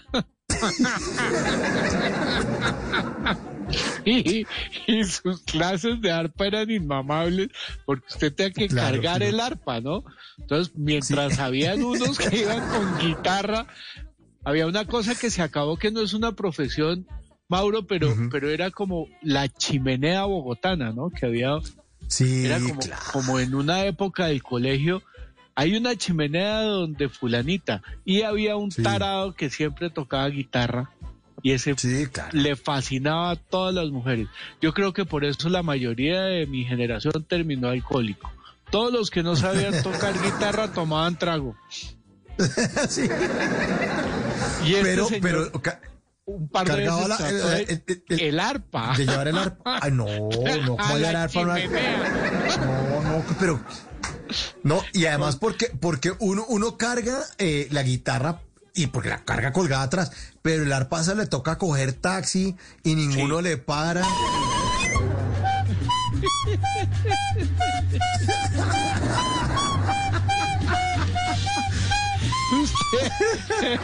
Acaba de imaginarme la imagen en una esquina. Cogiendo taxi con el arpa. No.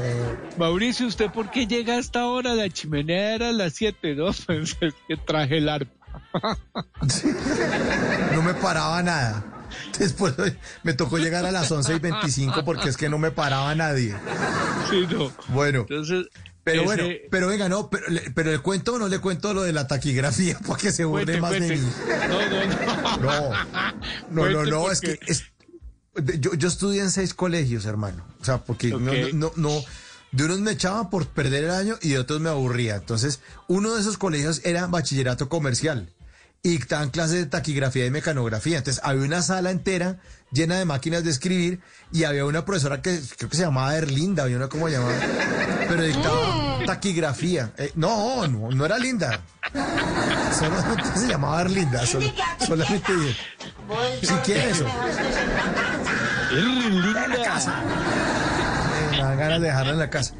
Pero me dictaban esa vaina es que terminaciones ante, ente y ente.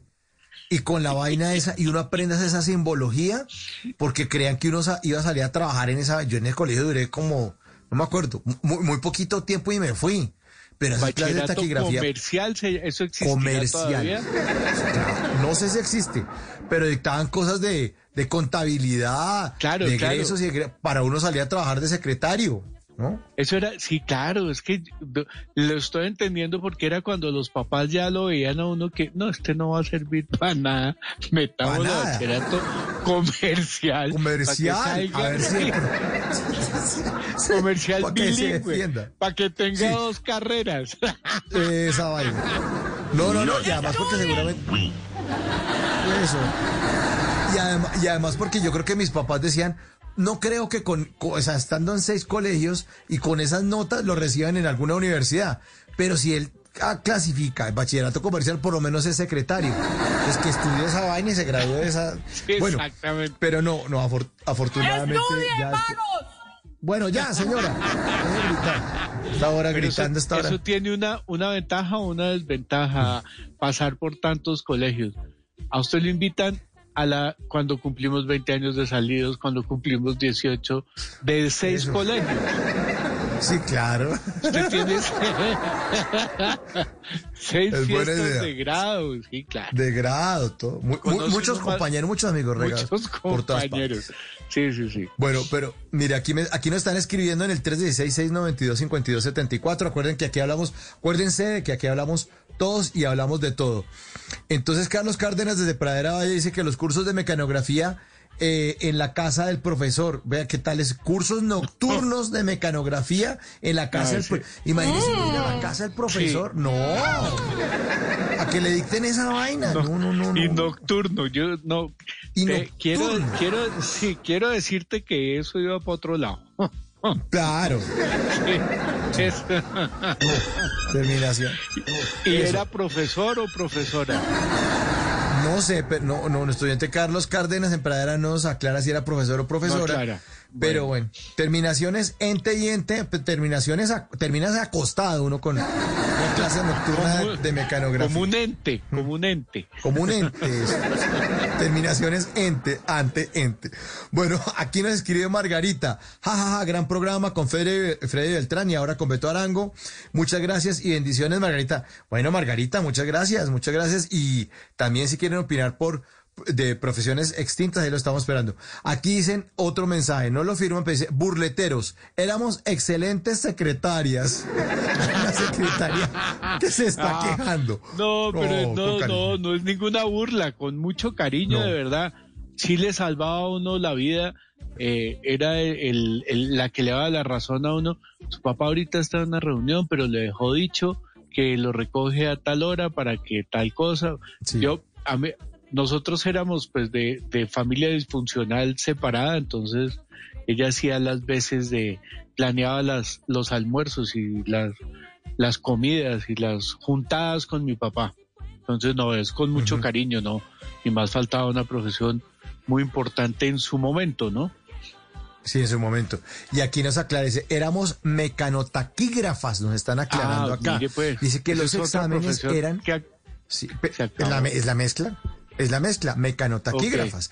Dice que los exámenes eran con el teclado de la máquina manual tapado. Nos, nos aclaran. Ah, Bueno, claro. imagínese, le tapaban. Sí, claro. Bueno, eh, de, to- de Escribían todas maneras, mirándolo a uno a los ojos y hablando, Claro. ¿no?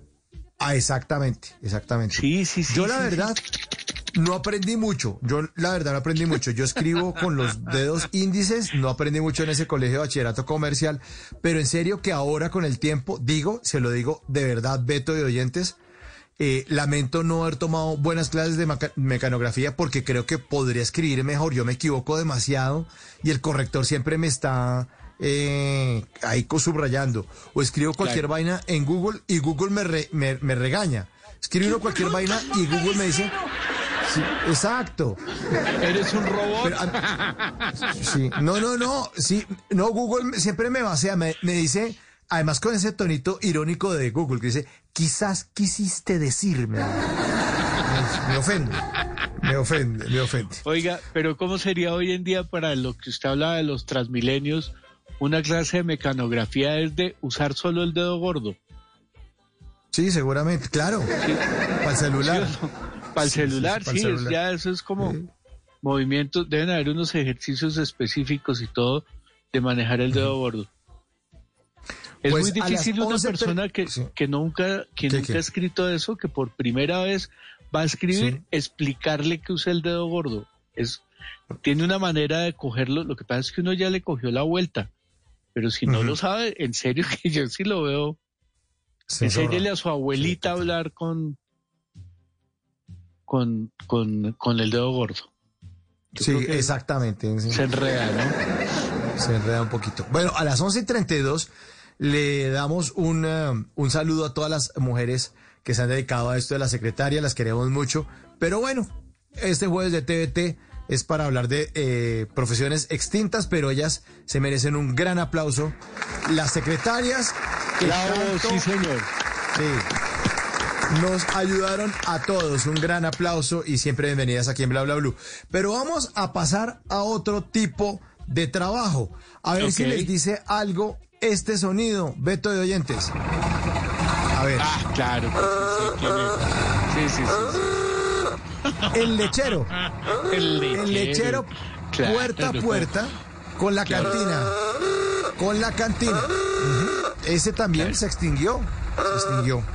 Sí, es, hoy en día uno hace ese chiste delante de un millennial y lo miran como, como, como chiflado. Usted, usted es hijo del lechero. ¿De qué me está hablando, hermano? Ah, sí, claro, era el chiste. Era el chiste, Es claro. hijo del lechero. El, el hijo del lechero. Y ya no, no existe. Era Ya una no, persona que iba en un, en un, en un cacharrito porque sonaba más o menos así, y llevando la leche de casa en casa.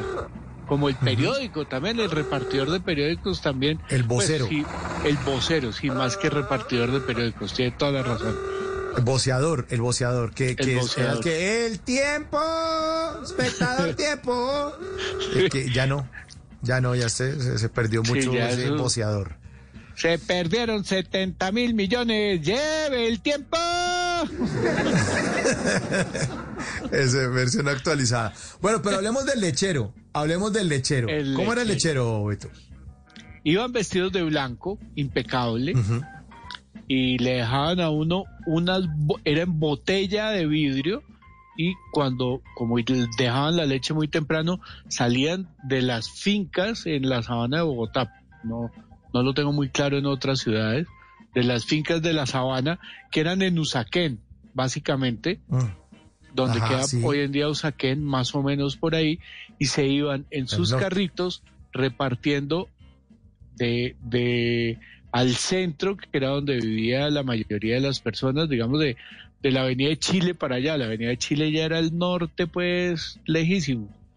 Y vivían lo que era Chapinero, lo que era, eh, ¿cómo se llama? Eh, el, Quinta Camacho.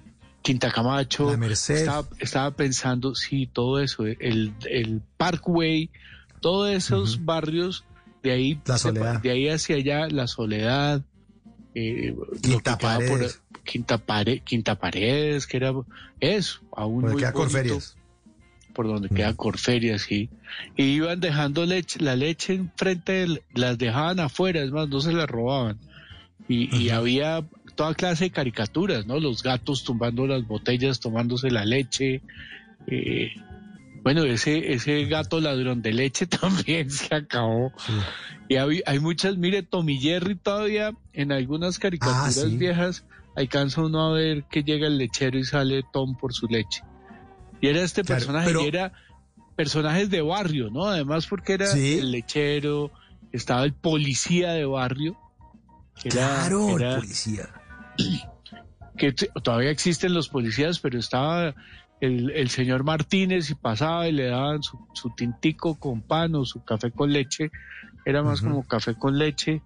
Y lo mismo eh, el lechero. Era muy de barrio todo, ¿no? A mí me tocó, a mí me tocó el lechero y entonces uno, eh, pero, pero no en esos barrios, ya me tocó en otros barrios, en el Minuto de Dios, en La Serena, por el Quirigua, Sí, sí, sí, ¿no? Eh, y ya era el lechero que llegaba eh, con el carrito como estábamos eh, amplificando ahorita, y llegaba con el carrito, acelerando, pitando. Entonces uno, llegó la, la leche, la leche. Y Y entonces, esos, esos eh, del minuto venían de cantina. abajo de las fincas de, de la 80, ¿no? De Claro, abajo. exactamente. Entonces, poco Sí, de, sí, de de, de fuera de Bogotá. Bueno, esto ha pasado, eh, hablemos también a nivel nacional. Estoy seguro de que el, el- el de la leche pasó en, por todas partes, por todas las ciudades del país, donde lo están Seguro. escuchando hasta ahora en Bla Bla Blue. Y, eh, pero uno salía con la olla y el tipo tenía un- de la cantina, sacaba un medidor, que era, haga de cuenta, una mini jarra que tenía una, una, una varilla metálica soldada y yo no sé cómo a la brava para dar las medidas. Entonces a usted le dan cuántas servidas de esas. Porque usted llevaba Sí, la olla sí, y le decían tantas servidas, 10 servidas, bueno, las que le quepan, no me acuerdo cuántas eran, cinco. El tipo de la cantina destapaba la cantina con la tapa de caucho de la cantina y tin, Y le- una, y- dos, señor. tres, cuatro, tan, tan, tan, tan, tan, tan, diez, listo. Y usted le pagaba tenía- al tipo. Y Claro, y tenían fincas las botellas de leche. Sí, sí, sí. Unas ¿será porque que eran botellas. De ahí viene la finca. Seguramente, sí, seguramente, seguramente. Pero, ser, pero unas eran ser. las botellas, Beto. Sí. Las Sí, otras sí, eran la olla de leche. Sí, sí, sí. En la olla. Sí, sí, sí. En la olla y para adentro con la, con la leche. Otra cantinita más chiquita, ¿no? Sí, tam- sí, ¿Mm? sí, sí, sí. La de uno, una cantinita más de chiquita. O la señor. olla. Sí, señor. O la olla de hervir la leche de una vez. Sí, de, una, vez. de una, sí, sí, sí. De una. Y usted entraba con la olla, la, la ponías de una vez en la estufa y a hervir esa leche, hermano. Dele, dele, dele, dele.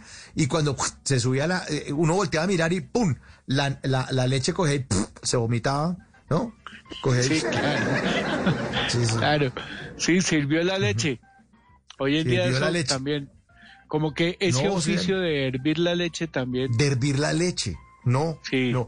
Y el chiste, y el chiste ese de que es hijo del lechero, es porque supuestamente los papás se iban y el lechero, como iba de casa en casa, era el mito urbano de que la señora estaba ahí sola y que el lechero cogía y le hacía la vuelta. Le hacía la- Entonces, claro. des- Y, y el parecido al lechero era muy raro.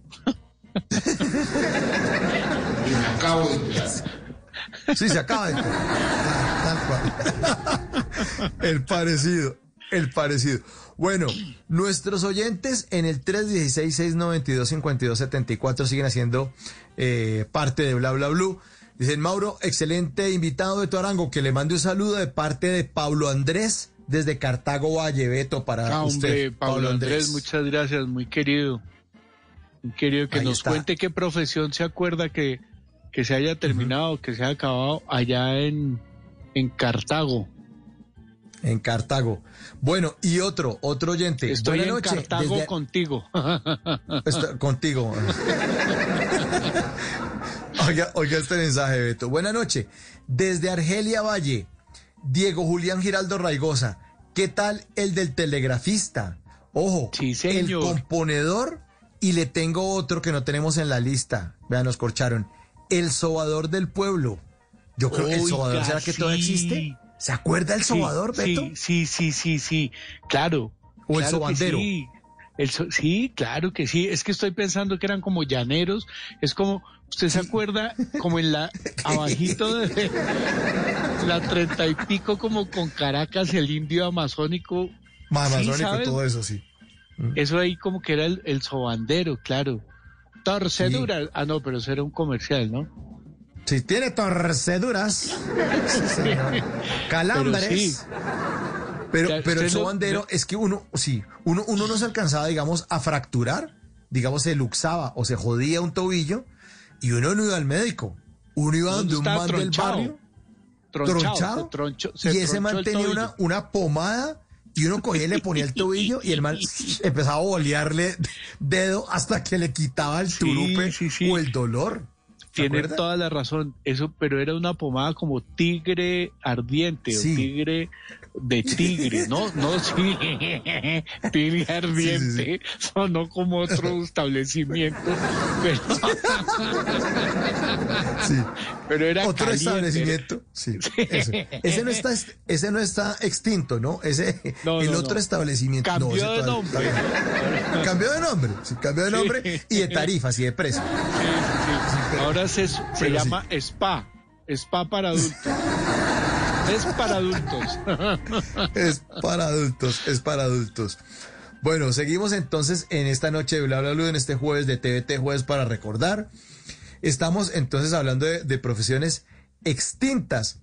Y quiero que se oiga esta canción de Alfredito Gutiérrez porque vamos a hablar de otra profesión extinta en Bla Bla Blue, que está la carta número 3. Ah, claro que sí, hombre.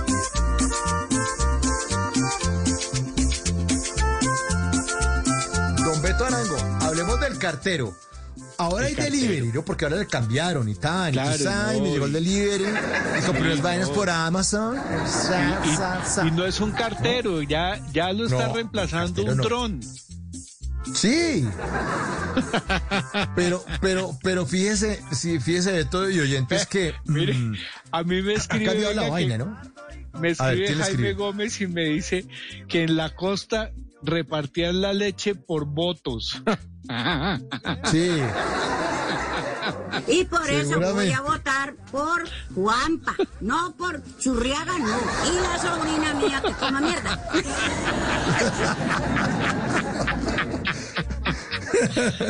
Así es, repartían la así es. leche por votos. Jaime Gómez, un saludo muy, muy especial para él. Y qué pena que lo Jaime. interrumpí, hombre. No, señor. No, estamos hablando del cartero estilo El Jaimito el cartero, sí. Sí, Ese ya sí, no sí, ese ya no existe. Ese no existe. Ahora lo reemplazaron los drones, le decía yo, hay empresas pues que, que lo agarran a uno a besos. Sí, La empresa de, claro. don- de Don Besos lo agarra a uno y le manda un dron, una pizza. Sí, sí, sí, sí. sí. Ya. Y, Y las si cartas, se acabaron no solamente los carteros, sino las cartas físicas. Ya antes uno le mandaba hasta cartica con, con ¿se acuerda? La carta Claro. que le mandaba la niña con la prima del colegio. Por favor. Y uno le devolvía la carta. eh, Este, ¿cómo se llamaba? El de los muñecos. Eh, Timoteo. Timoteo. El de Claro. ese negocio se acabó. Esa Sí. profesión de Timoteo. Timoteo era como un meme. Era como un... Sí, tal cual. Sí, sí, sí. Era el meme que nos tocó a los 15 años, a los 18 años. Sí, Sí. total. Las esquelitas. Y había una Las tienda esquelas. de Timoteo. Claro. Y uno mandaba a marcar las cartas y todas esas vainas. sí, sí. ¿Y cómo se llama? Andrea. Entonces uno de tan y el man le escribía ahí con una letra, letra Timoteo, que después las niñas de colegio y universidad empezaron a escribir así como letra Timoteo. Y ya llenaban los Eh, cuadernos de que era como biología y gorda, escribían. ¿no? Era una letra gorda. Sí, una letra gorda. Una letra Sí, que, era como medio cuneiforme, una vaina rarísima. Sí, sí, sí, sí, claro. Y la, la traían las primeros font de las computadoras. Letra. Timoteo, letra Sans, letra el Sí. Timoteo. Ujú.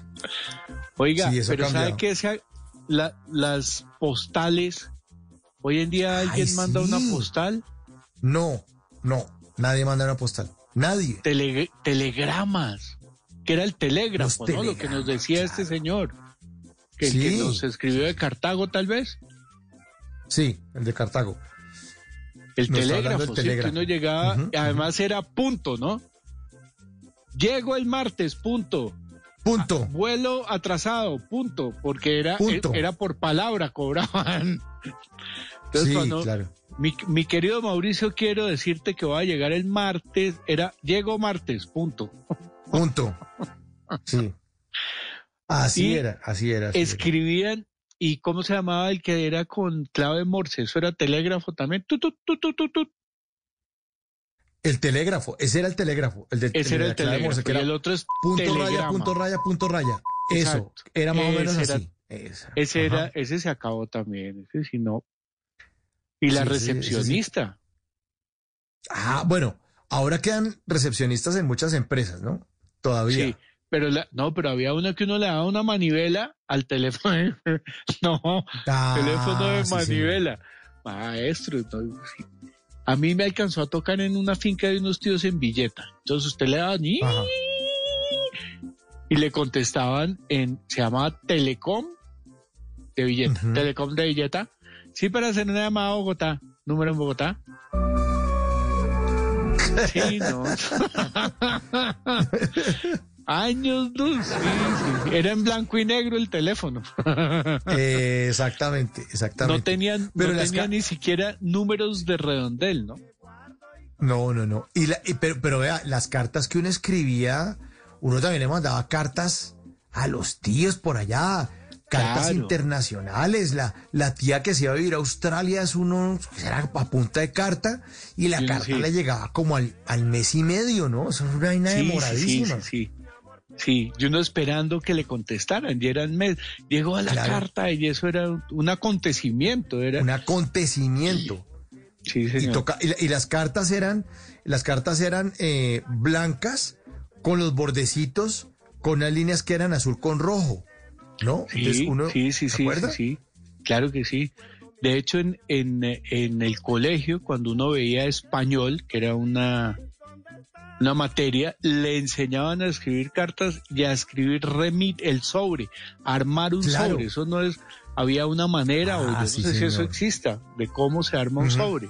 Lo que le diga, sí, sí. pégalo, pégalo, Gochi, pégalo. Sí, pégale el chino este berraco tan... Sí, Ah. Eso también se acabó. Ya ahora con los bong.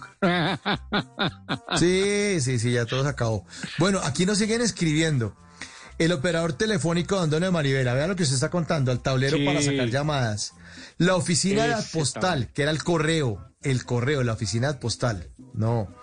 El herrero y el pesebre donde cuidaban las bestias de las personas que venían del campo. Ah, claro que era como un parqueadero de caballos más o menos esa vaina, Sí, ¿no? sí. El- y el escribidor, Mauricio. La El gente que no sabía escribir, ya había una persona que se acercaba Ay, sí. a que le escribieran, ¿no? A que le escribieran, claro. A, Oiga, eso era ¿verdad? a mano alzada. Sí, el escribidor. El escribidor Entonces, del claro, ya, pueblo. hola, super, buena su persona, una carta para no. El escribidor se encargaba de eso. que el maíz, que el maíz acaba de subir, que se hace el favor y pueden bajar por los bultos. Punto. Ay, qué bueno eso. Sí, el el escribidor, escribidor, claro. sí. el escribidor. Bueno, más, más profesiones en el 316-692-5274. Dice, buenas noches. Los fotógrafos de calle, claro. Sí, Eso señor. no los metimos en la lista. Beto. Nos- no. Y le entrega, entregaban como un, un, yo no sé si eso exista, Mauro, que era como un cubito que uno miraba y veía la Sí, foto al no, fondo, Ya no. que era, era no como en, la diapositiva. Bueno, pues sí, si no- claro, claro. claro, el fotógrafo revelador, ¿no? El que uno llevaba Sí, el rollo de fotografía, eso también tiene razón este señor. Hoy en día, Sí, el fotógrafo. pues, ¿qué, ¿qué fotógrafo va a sobrevivir si todos los teléfonos tienen... No, pues, bailan. Sí, Es que, es Falta- que, es que van a empezar usar- a llegar los, los, los, los teléfonos con llama. Sí. Era el parque. Sí, porque lo, lo sentaban a uno en una llama y además en una llama. con sombrero mexicano. ¿Usted me puede Sí, explicar sí, esa mezcla entre cultura inca y azteca? Sí, sí, sí. Era un- Una llama tiene con sombrero tiene que ver mexicano. porque dice que eh, Billy the Kid estuvo en Bolivia, ¿no? Pero claro que una llama boliviana, Sí, de ahí puede venir el, el tema, ¿no? La- el tema.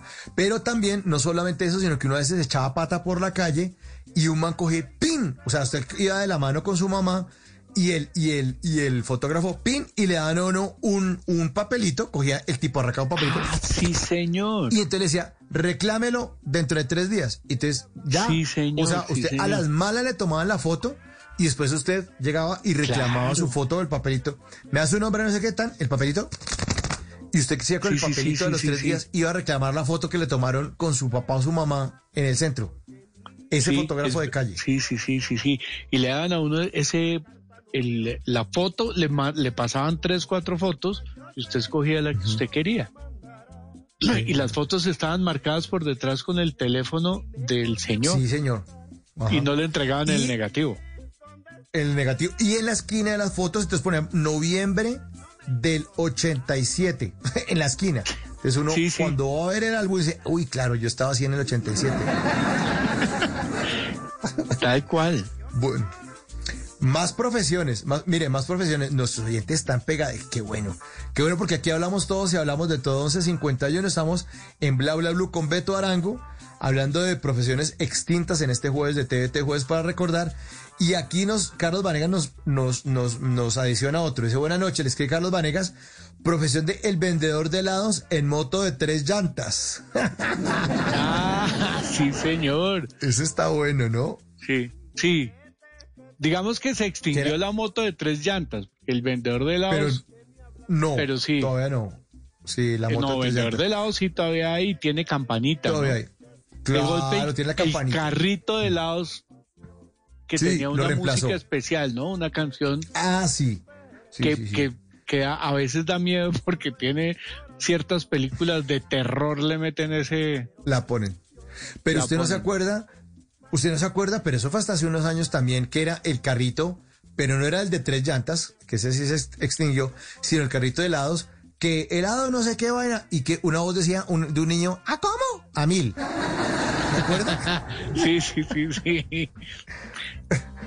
A, mí me "¿A están escribiendo mil". también, me dicen, se acabó el político que se preocupa por el pueblo. Esa profesión, chao. Aquí le metieron Oh. política a los que me escriben, sí. Sí, mal. El apocalipsis, Boga. Bueno, Pero- le tengo más, más, más, más, Hágale. más, más sugerencias aquí. De- Magnífico invitado. de- ¿Ah? ¿Qué? ¿Qué, no, qué, no, qué? no, dele. Dele, dele que dicen, dele que dicen y yo después... Bueno, ahí magnífico invitado desde de Villavicencio. Desde Villavicencio eh, nos escriben, eh, bueno, pero es que no dicen quién escribe. Magnífico invitado y tres deditos arriba desde Villavicencio. Y preguntan aquí, ¿y la partera? ¿Y la partera también? Sí, profesión señor. extinta. Toda la razón. Claro La- que hoy en toda día la razón. la- hay unas, hay una, digamos que está como regresando. Yo no sé si esos nacimientos en el agua que hacen muy naturales, podamos decir que sea una partera. Pero yo Una creo que la que partera. se refiere este señor es la partera, partera que era, que iba como, como llamen a la partera, ¿no? No iban a la clínica. Eso sí se acabó. No, iba a la casa. Iba a la casa, exacto. Y uno nacía en la casa. A, a mí no me tocó. Yo, a mí ya me tocó Toallas de agua caliente, por favor, ¿no? Que es porque Sí, uno lo ve en las películas, esa sí no me tocó tampoco, pero No, a mí no me tocó. la veía uno, Pero- la pero, veía uno en eh, las... pe- Pero esa es ex- extinta. Bueno, iba a aportar usted ot- ot- otra cosa ahí, Beto, que lo interrumpí. Sí, el que recoge los pines de los bolos. Ah, sí, señor. El que Ese- recoge los pines de los bolos. Hablemos de Ese lo acabaron. Sí, era como, se le puede decir Cadi de los bolos.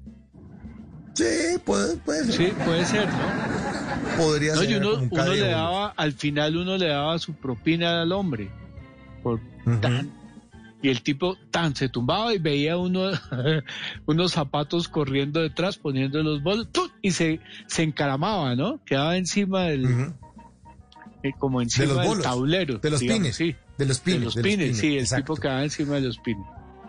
Claro, porque se lanzaba la bola y no era un aparato, un robot allá que, que ponía los nuevos, sino era un chinomático que los con la manito, tin, tin, tin, tin, tin, tin, los ponía y después se encaramaba, se subía y, y esperaba que usted jugara. Podemos llamarlo así, el chinomatic. El chinomático. El chinomático se acabó. Estoy Se pensando acabó. porque el chinomatic tiene que haber más cositas que hiciera el Chinomatic, ¿no? Que Sí, lo- no solo que la de bolos. reemplazaron. Sí. Eh, no solo la de los bolos. Lo- No solo- Encontró trabajo en otro lado, seguramente. Sí, arreglando las máquinas de bolos. Sí, seguramente aprendió a... técnico de, de máquina de pin de bolos.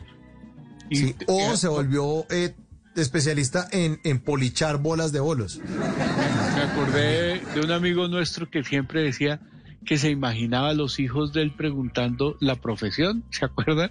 ¿Y tu papá qué hace? No, él es el que arregla las máquinas de los pines de bolos. Como que en el colegio, cuando le presento, uno se presentaba, no, mi papá es abogado, mi papá es arquitecto, ¿y tu papá qué hace? Mi papá pone pines de bolos en la bolera de la 56. Y mi papá era No, chinomático, pero me, me Sí, tuvo a mí y ya, yo ya... Señor, señomático, señomático. Señomático. Óigame, Beto, siguen escribiendo nuestros queridos oyentes, 316-692-5274. La operadora de Telecom, ay, Sí, ay, ay, señor. frente a un mueble de madera. Entonces, usted pedía la llamada y le conectaban dos líneas y le decían, eh, le decían a uno, cabina uno, cabina uno. Cabina uno. Sí, señor. Sí, sí, sí. No nos firmó Señor. el mensaje, no lo firmó, eh, es que que quedó aquí anónimo, pero está bueno ese aporte de Sí, este oyente o de esta oyente. Oye, sí. Señor Arango, cabina uno. Señor Arango, cabina uno. Y se metía uno, aló, aló, ¿qué hubo, mami? ¿Qué hubo? Venga, aquí no hay nadie. Sí, sí. Pase a la ¿En San Andrés? Mándeme plata. No, esos giros eran jodidísimos. Sí, claro, la mandada de plata era un La camello. mandada de plata era un camello, sí. Bueno, prestado a su tío. ¿Qué qué? Que le pida prestado a su tío. Sí, además Oiga, pero- había como un delete, ¿no? Sí, Un exacto, retorno. un delay. Un, retor- un delay, eso era. Un delay. delay, tienes delay. razón. Un delay. Y, y, y además yo no sé por qué los papás, eh, no sé, un- lo ll- uno llamaba a la casa, al teléfono fijo, aló, ¿qué hubo, mijo? ¿Qué hubo, papá? ¿Cómo está? Eh, mijo, ¿dónde está? Estoy aquí en Ibagué. ¿Qué hubo, mijo? ¿Cómo le ha ido? Empezaron a gritar, empezaron Claro. a gritar. Cuando Pero uno le aclaraba que no estaba en Sí, la sí, ciudad, sí, te empezaron a sí, gritar. sí, sí, hablaban más duro, porque era ¡Más larga duro! distancia. ¿Cómo le ha ido? Y lo ve, ¡qué larga distancia! ¡Cállense! Cállense, Sí. que estoy aquí hablando de larga distancia. Y tenía, yo, no tiene que ver con una profesión, pero, y le voy a contar una anécdota de una amiga. Los teléfonos en esa época usted podía contestar al tiempo varios teléfonos y oír la llamada. O sea, si usted, si había un teléfono, por decirle, en, en la sala, y había otro Sí. teléfono en la cocina, y sonaba el teléfono y contestaban parcialmente al mismo tiempo, se podían comunicar los tres. Sí, claro. vez u- una amiga mía se quedó por fuera de la casa. Entonces llamó muy preocupada a su mamá a eso de las 7, 8 de la mañana a decirle que se había quedado por fuera de la casa. Entonces contestó la mamá, aló. Entonces la hija le dijo, eh, aló. Entonces le dijo, ah, ya contestaste y le colgó. ¡No!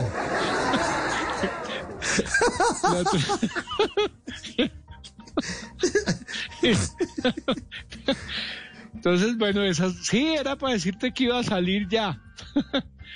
Sí. Ya, eso se acabó. Bueno, Eso yo no sé si el jardinero. ¿Qué tanto Sí, lo cual- jardinero sí. puede haber? Ya van que- es a los edificios, ¿no? Y ya, Sí, yo creo que ya no se le dice es como una sino- empresa. Sí, Sí, el de, es el una de empresa. bicicleta con, con la máquina. de trrr. Que la, a mí me tocó máquina que no era eléctrica. Exacto, Tuve que era de jardinero empujar. de empujar. Que iba en la parte el- de el- atrás de la bicicleta. Exacto. Y el, el, el, el pasto saltaba, ¿no? Y el tipo tenía como una especie de costal ahí colgado en, en, en esa máquina y después Sí, barría señor. todo ese... Y después barría, Y la mamá sí, sí, de sí. uno le daba café con leche o gaseosa con pan y le pagaba al jardinero. Y eh, doña Gladys, muchas gracias. Todo el día, sí, sí, tal cual. Todo el día era, era una cantidad de gente que estaba alrededor, de- porque antes se vivía más en casa que en apartamento. Sí, que en ¿no? apartamento. Claro. Si usted llevar un jardinero a su apartamento para dos materitas que tiene usted y un cactus al lado No, no, no. de- del Sí, computador y, y una y una mata de orégano que le regaló la mamá. Exacto. Óigame, don Beto, son las 12 en punto, tenemos que hacer un corte para eh, pasar voces y sonidos, vamos a actualizar las noticias más importantes de Colombia y del mundo con Javier Segura. Lo invito, Beto, a que se quede otro rato con nosotros, ¿puede? Para que sigamos Sí, hablando me- de profesiones extintas. Sí, me parece delicioso. Además, creo que no me voy a poder dormir porque tengo metido. Fíjate, fíjate en tu secretaria. Ay, señor, qué dolor. Bueno, entonces mientras, mientras, eso, mientras tararea secretaria Daniela Romo, ahí lo dejo. Hagamos una pausa, estamos en Bla Bla Blue. Ya regresamos. En la tercera hora vamos a seguir hablando de profesiones extintas. Sigan escribiendo en el 316-692-5274, porque esto es Bla Bla Blue. Aquí hablamos todos y hablamos de todo. Ya regresamos.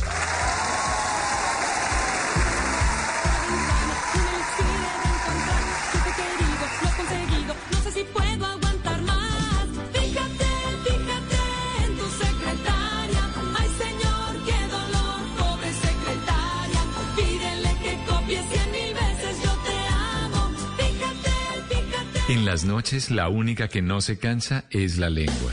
Por eso, de lunes a jueves a las 10 de la noche empieza Bla Bla Blue con invitados de lujo. ¿Qué tal amigos? Les saluda Omar Geles. Soy Jimmy Vázquez. Los saluda Fernando el Flaco Solórzano. Mi familia de Colombia, soy la cantante española Melody. Les saluda Pedro Palacio. Yo soy Juan Marino. Los saluda Hablado. Los saluda Carolina Lao. Con buena música, con historias que merecen ser contadas, con expertos en esos temas que desde nuestra casa tanto nos inquietan y con las llamadas de los oyentes que quieran hacer parte de este espacio de conversaciones para gente despierta. Bla bla blue. De 10 de la noche a 1 de la mañana. Bla bla blue. Porque ahora te escuchamos en la radio.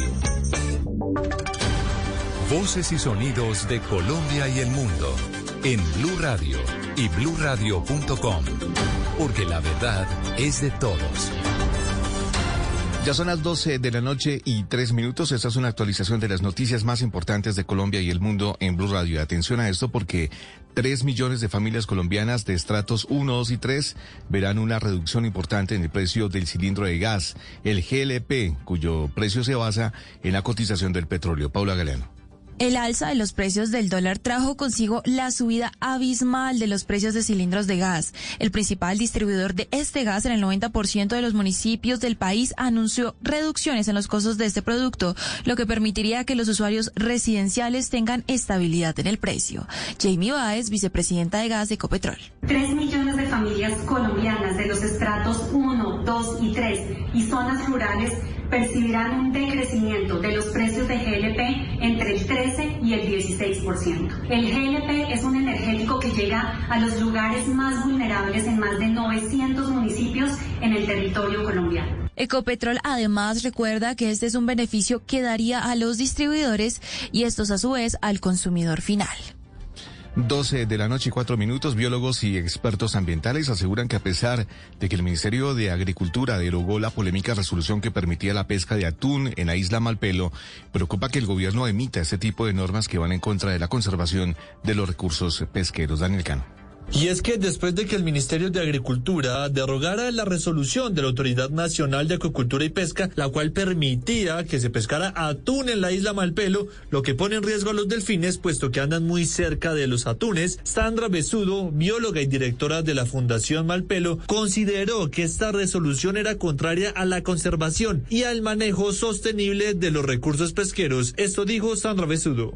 Permitir la pesca de cerco de embarcaciones no solamente nacionales, sino también extranjeras adscritas a empresas colombianas y sobre todo eh, permitir la pesca sobre delfines no es sostenible. Por último, felicitó a los ministerios de Ambiente y Agricultura por derogar esta resolución y proteger los recursos pesqueros del país. 12 de la noche y 5 minutos, el senador Carlos Felipe Mejía decidió declinar, declinar su aspiración a la presidencia de la República para resaltar a Óscar Iván Zuluaga, así lo anunció desde Manizales. Paula Bernal. El aspirante al Senado, Carlos Felipe Mejía, en compañía del aspirante a la presidencia, Óscar Iván Zuluaga, realizó hoy en Manizales un nuevo anuncio con relación a su candidatura. Por eso he declinado mi aspiración en favor de él para acompañarlo, para invitar a mi partido y a los colombianos para que lo rodeemos en esta cruzada por conservar el orden, el respeto y la libertad, que es la propuesta que yo he venido construyendo desde hace más de un año para aspirar a esta candidatura y que Por el momento, Mejía no anuncia estar unido con otro partido político diferente al Centro Democrático, informó para Blue Radio Paula Andrea Bernal. Gracias, Paula. 12 de la noche y 6 minutos. En otras noticias, hay que decir que familiares de tres campesinos que permanecen secuestrados exigen su inmediata liberación sanos y salvos. Winston Viracacha. Ocho días después del secuestro de siete campesinos en la zona rural del municipio de Cumitara, en la cordillera al noroccidente de Nariño, las autoridades administrativas aseguraron que cuatro personas ya fueron liberadas y que de las otras tres se desconoce su paradero y la suerte que pudieron correr. Según el secretario de gobierno de Cumitara, le dijo a Blue Radio que desconocen qué grupo armado ilegal es el responsable del plagio masivo de los campesinos. En un principio, siete, siete personas, siete campesinos pero ya han liberado cuatro, tengo entendido, y pues la comunidad está interviniendo y, dialogando con el grupo armado que los tiene para que los suelten.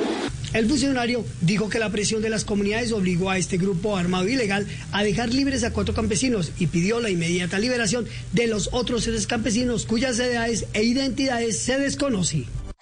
Noticias contra reloj en Blue Radio. Y cuando ya son las 12 de la noche y 7 minutos, la noticia en desarrollo, Estados Unidos evacúa a más de 100.000 personas de Kabul y aseguró que es imposible sacar a los millones de afganos que lo soliciten. La portavoz de la Casa Blanca, Jen Psaki, reiteró el compromiso de asistir a quienes necesiten salir, incluso después de que las tropas se retiren completamente el 31 de agosto. La cifra que es noticia, la visita del gobierno colombiano a Corea del Sur dejó perspectivas de inversión a futuro por 200 millones de dólares. Y seguimos atentos porque la tormenta tropical Ida continúa su trayectoria por el mar Caribe lejos del archipiélago de San Andrés a una distancia de 685 kilómetros al norte. Y 591 kilómetros eh, de la isla de Providencia. El desarrollo de estas y otras noticias en blurradio.com y en Twitter en arroba blurradioco. Sigan en sintonía con eh, bla bla blue. Conversaciones para gente despierta. A esta hora, Interrapidísimo entrega lo mejor de ti. En Blue Radio son las... En Colombia, 12 de la noche y 8 minutos. Nos sentimos orgullosos de seguir entregando lo mejor de Colombia, su progreso. Somos la se sienten soñadores, los optimistas y también de los trabajadores, que con el tiempo lucharon por su independencia y lo lograron. Llevamos 32 años entregando lo mejor de los colombianos en cada rincón del país. Y no pares de sonreír, es la esencia de nuestro país. Inter, entregamos lo mejor de ti. Si es opinión. Desconcertado por la actitud que en los últimos días ha asumido el eh, senador Gustavo Bolívar, lo que ha trascendido esta semana de, de verle una plata a la DIAN. Los primeros que deberían dar ejemplo de transparencia son los parlamentarios, porque en vez de dar explicaciones claras o de convocar una rueda de prensa, mostrar los papeles, entonces dice refalso, persecución, no sé qué cosa, sí sé qué. Lo único que tiene Bolívar es el apellido, pues no cuenta ni con la gentileza, ni el pudor, ni el recato del Libertador. ¿Cómo cayó debajo el apellido? Si es humor. Sáquenle más provecho a lo que tienen. Exploten a María Auxilio. Sí. Explótenla. Grande. Pero explótenla ya. No. Con su grande imitación. Yo me encargo de explotar a Lorena. ¡Explótenla! No, no, no, no. ¡Explótenla! Ahí sí aparece Don Álvaro. Yo la exploto. Yo. Voz Populi, de lunes a viernes desde las 4 de la tarde. Si es opinión y humor, está en Blue Radio, la alternativa. Llega el mes de puro amor. Amor por mi selección Colombia. En septiembre, 2, Colombia-Bolivia desde La Paz. 5, Colombia-Paraguay en Asunción. 9, Colombia-Chile desde Barranquilla. En la radio eliminatoria. Blue Radio, enamorada de la selección Colombia. Blue Radio, la alternativa. En las noches la única que no se cansa es la lengua. Por eso, de lunes a jueves a las 10 de la noche empieza Bla Bla Blue con invitados de lujo. Hola, soy Marcela Carvajal. Los saluda Julio Alberto Ríos, Julio Profe, el youtuber. Los saluda Ever Vargas. Saluda María Jimena Duzán.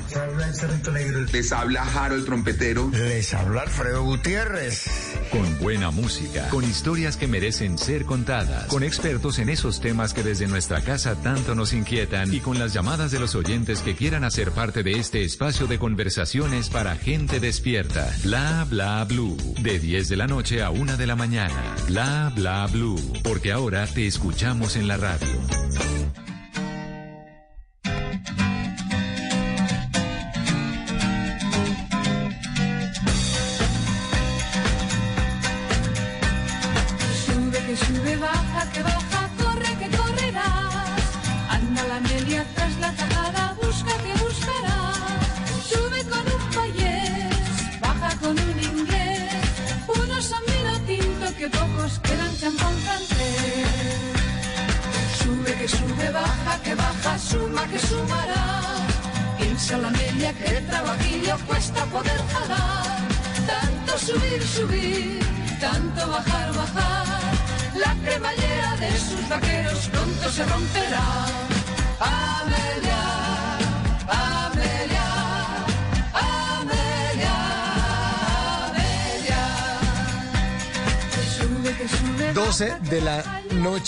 13 minutos, bienvenidos a la tercera hora de Bla Bla Blue. Eh, estamos haciendo una versión extensa del jueves de TVT Jueves para recordar porque ya es viernes 27 de agosto, pero seguimos, seguimos hablando de profesiones extintas y nos tocó extendernos y pedir el favor a nuestro queridísimo Beto Arango, actor, presentador y comediante, que nos eh, pues, acompañara más, más, más, oh, más tiempo aquí en esta segunda hora, más minutos, que me, y, eh, aceptó muy amablemente. Señor, entonces le tengo... decir dos días haciendo radio para Colombia. Exactamente, como, como si fuera la versión extensa. Oiga, le puse esta canción que se llama La Amelia de Sergio y Estivalis, porque dice sube, que sube, baja, que sube, baja, porque vamos a hablar de una profesión también extinta. Claro que El sí, ascensorista. señor. El El ascensorista, señor. Sí, señor, se acabaron. Claro que sí, uno, uno se, además que era una profesión que uno decía, pues como pa' qué, ¿no? Era como, habían muchas cosas que, que le daban empleo a la gente por pereza a- de los demás, ¿no? Porque piso Pero, 8. pero, sí, sí, porque no lo oprime usted. Sí. Piso 8. Ay, ay, qué manco, el manco. ¿No sabe cómo es un 8? Estoy estudiando para Pero- asesor- asesor- ascensorista. No, Ascensorista. Es como esa señora que no puede decir las palabras. Estoy estudiando. ¿Y en qué curso vas? Voy en el 8. en nivel 8. nivel 8. Tiene No puedo trabajar en edificios que tengan más, más de 8 pisos. más de 8 pisos, exacto. El ascensorista, Óigame. sí. Sí, sí. Oiga, Beto, pero, pero mm, ah, lo entiendo porque seguramente hace, no sé, 50, 70 años, pues la gente no sabía operar un ascensor. O sea, no sabía tiene- manejar un ascensor. razón. Sí, sí, sí. Tiene razón. también dar mucho miedo. ¿no? Claro. Claro. Claro, tenía- y no era de botón, yo es que estoy exagerando, había, eran como unas palancas, ¿no? Y eran unos, unas jaulas que subían y bajaban. Sí, sí, sí, Sí. tiene toda la razón. que se ven en muchas películas gringas de esa donde vive el el soltero ese que quiere que le echa muela a las, a las Eh, viejas y que tiene acento francés. Y entonces la la la la sí eso es un cliché. Y el man vive en una bodega en una vaina toda loft así en Nueva York y es todo bohemio. Y el ascensor siempre es de, de esos de esos ascensores que eran como un fuelle metálico que donde usted le meta los dedos a esa vaina y queda. No, pues ahí queda. Pero es que a mí me alcanzaron a tocar unos ascensores que la puerta no estaba pegada al ascensor, sino al, al piso. Y usted veía pasar las puertas de los otros pisos. Sí. me explico? Sí, sí, sí, sí. Sí, sí. Y donde uno, Que- uno que usted- ponía ahí la mano y se la llevaba. Claro. Se la llevaba, claro. Porque, me he dicho, el ascensor que no tenía puerta de abrir y cerrar, sino que en la parte de al frente eran los pisos, entonces uno iba subiendo y podía pegarle un puño a la pared del piso, del entrepiso, pues. Y Exactamente. cuando uno llega al piso, ahí sí abría la puerta. No, pero esos todavía existen. Mi, mi odontóloga vi- es un edificio tan viejo. Oiga, pero entonces to- que se, voy a decirle a la odontóloga que se actualice porque así no estará poniendo calzas. Como esos, como esos edificios no no es ah, bueno, ese es otro que se acabó. Mire que ahí usted tocó. Ella no es odontóloga por el lugar, vamos a decirlo, no, no es que no haya estudiado, sino es dentista. Sí, la el dentista. El, El dentista, se acabó. El de- Ahora es no, dígale- ortodoncista, no, odontólogo, ma- cirujano maxilofacial, especialista dentista. en diseño de sonrisa. Uy, dígale dentista. Venga, ¿y usted va a ser dentista? No, no, no, no. cogen- le meten uno la, la- la fresa es- y le perforan un ojo. Estoy estudiando dentistería. Oye, nos escribió en Twitter Johnny Marín y dice, se acabó esa profesión de las mujeres que contrataban para llorar en los velorios. Sí, las planideras que llamaban, las plani... Sí, pues yo no sé Se si llamaban, se acabarían, pero a mí no me, la verdad nunca me tocaron, no soy Plañideras. Plañideras. Planideras, se llaman, ok. Plañi, plañi, con ñ, plañideras. Plañideras, ok.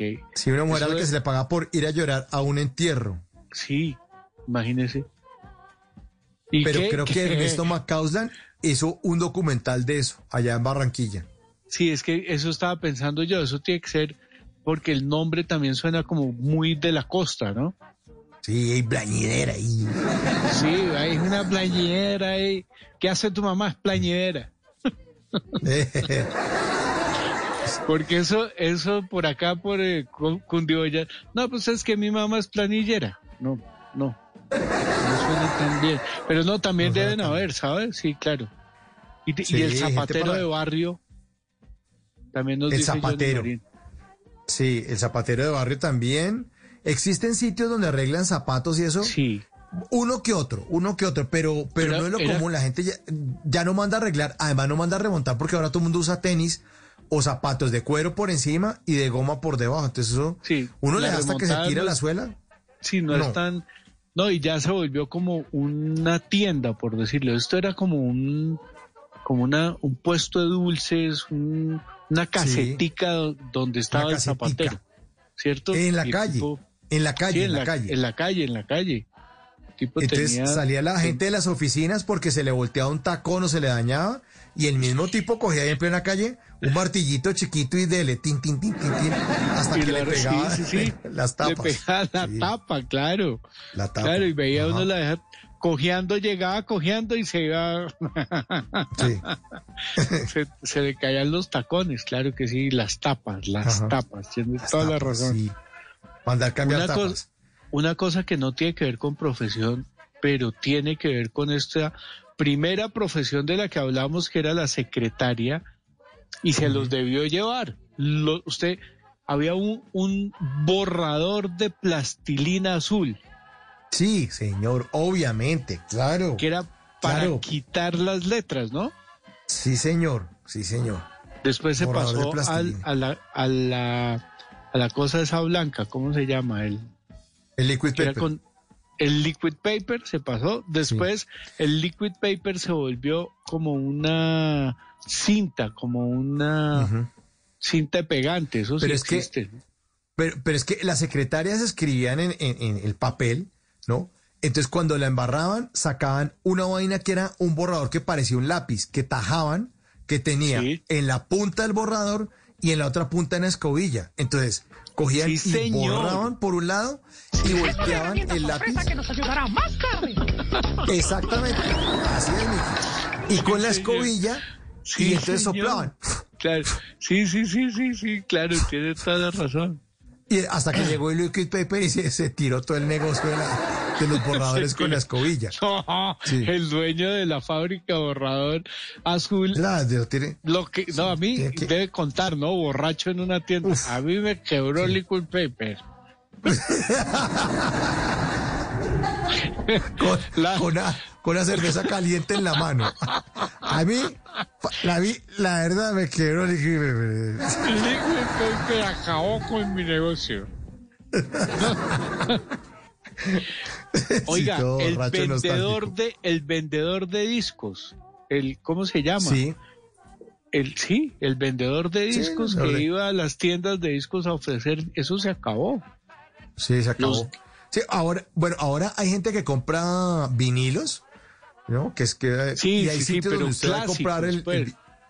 los clásicos. Ya hay, hay, unas hay unas bandas últimamente que han sacado vinilo porque dicen que hay un sonido que es más más fiel, ¿no? Algo así. Sí, claro, más de el del vinilo. ¿Cierto? El del vinilo. Claro, sí, sí, sí. Claro, suena, los bajos suenan bacanísimo desde cuando usted pone la aguja ahí en el en el vinilo, suena delicioso. Suena mucho mejor que, que, que cualquier cosa en un computador, suena delicioso. Muy Todo lo que todo lo que vendían en esos prodiscos y en esas tiendas de discos todo eso se la rumbita. Sí, sí, todos esos están sentados con el del borrador. A mí me quebró. El MP3. El MP3 acabó conmigo. Había un líquido para limpiar los vinilos, ¿no? ¿Sabe con qué los limpiábamos nosotros? Con hielo. Ah, sí, es que el hielo era bueno para los vinilos. Le daba uno vueltas al vinilo, entonces hacía como surquito en el hielo y lo limpiaba. Sí. Y a veces le alcanzaba a enderezar el rayón. Quitarle el rayón a los, a los, a los vinilos. Bueno, Eh, todas esas profesiones que, que, tengan que ver con eso, chao, ¿no? Sí, ya, chao. el fabricante de, de, de, agujas, de cómo se llama, de con lo que se de agujas. oye, agujas, sí. Exacto. Todo pero, pero, pero acuérdense que como están volviendo, entonces seguramente los hijos o los nietos del fabricante de agujas dicen, ja, voy a sacar todas las vainas de la bodega mientras mi papá toma cerveza en la tienda y las vendo. Para pagarle el rijabo a mi papá. Exactamente, la, la rehabilitación allá. Bueno, le tengo más profesiones que nos escriben aquí en el 316-692-5274. Dice profesiones que han desaparecido. El afilador de cuchillos o amolador. Sí, señor. Tiene todo. Huele a azufre todavía. Huele todavía. Sí, señor. Y era también como en mm. un carrito, ¿no? Iba como en un carrito. Sí, carrito. Y era pregonero también, ¿no? Mhm, como el que vendía repuesto para olla express. exactamente. repuesto para olla express. Sí, señor, para depresión. Le tenía el remedio para depresión. Para depresión, sí, señor. Para depresión. Bueno, eh, la, ¿qué, más dicen? Repartidos de periódicos. Aquí, eh, vean, no escribe Freddy Beltrán, pero no el comediante, sino un oyente desde San Cristóbal. Freddy Beltrán, qué bueno ese mano, Qué bueno, sí. Y aquí un tocayo, un tocayo de, nuestro comediante de la primera hora de hoy de Bla Bla Blue, dice que la enfermera ya adulta, que ya retirada, ponía inyecciones. claro, que era la enfermera de confianza. Claro. ¿No? Claro, eh, entonces ponía inyecciones porque ya sabía, era enfermera retirada. Sí, está pensionada, pero la vieja se cuadraba plata. Vaya donde doña Otilia, que ella le pone las inyecciones. Sí, sí, sí, sí, sí. Llame a doña Otilia que venga. Doña Otilia, ¿será que usted puede venir? Que es que mi papá necesita una inyección. Claro que sí. Sí, ya voy para allá.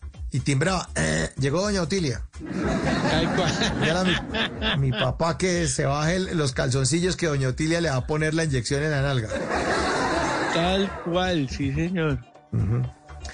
Bueno, tenemos más. Ah, bueno. Freddy Beltrán sigue diciendo vea, que la vieja que curaba el mal de ojo y la culebrilla. ¿Ah? También. sí, las esa estaba con el con el que hacía el sobandero, era la, novia del, sobandero, más o menos. la novia del sobandero, sí señor. Bueno, tenemos más. 316-692-5274. Dice, las señoras que vendían la cocada en el barrio. Unas señoras negras muy lindas gritando ¡Cocada! y con sus trajes típicos, deliciosas las cocadas, nos dice Margarita. Pero eso, eso sigue en la costa. En la costa uno Sí, consigue sí, sí, en la playa esas señoras. Con Sí, sus y trajes Coveñas. típicos se puso muy romántica. Sí. Con sus trajes típicos caminaban por la calle gritando cocada. trajes típicos. como, Ven, lávame este traje típico y dame el otro que voy a salir. No, ya no. Ya no. Pero las cocadas sí tienen Sí, el mismo sabor delicioso. Sí, sí, sí, sí, sí. Sí, además Mire son que- deliciosas porque cuando uno, cuando uno está en la playa, que chupa toda esa sal y, y de estar Sí, ahí, es una delicia. cuando llegan las cocadas, uno, por favor, por favor, véndame una. Qué delicia una cocada. Sí, sí. Y si uno, si uno se va eh, caminando, encuentra vendedores, pues digamos en las ciclovías, encuentra todo eso, todo ese tipo de vendedores.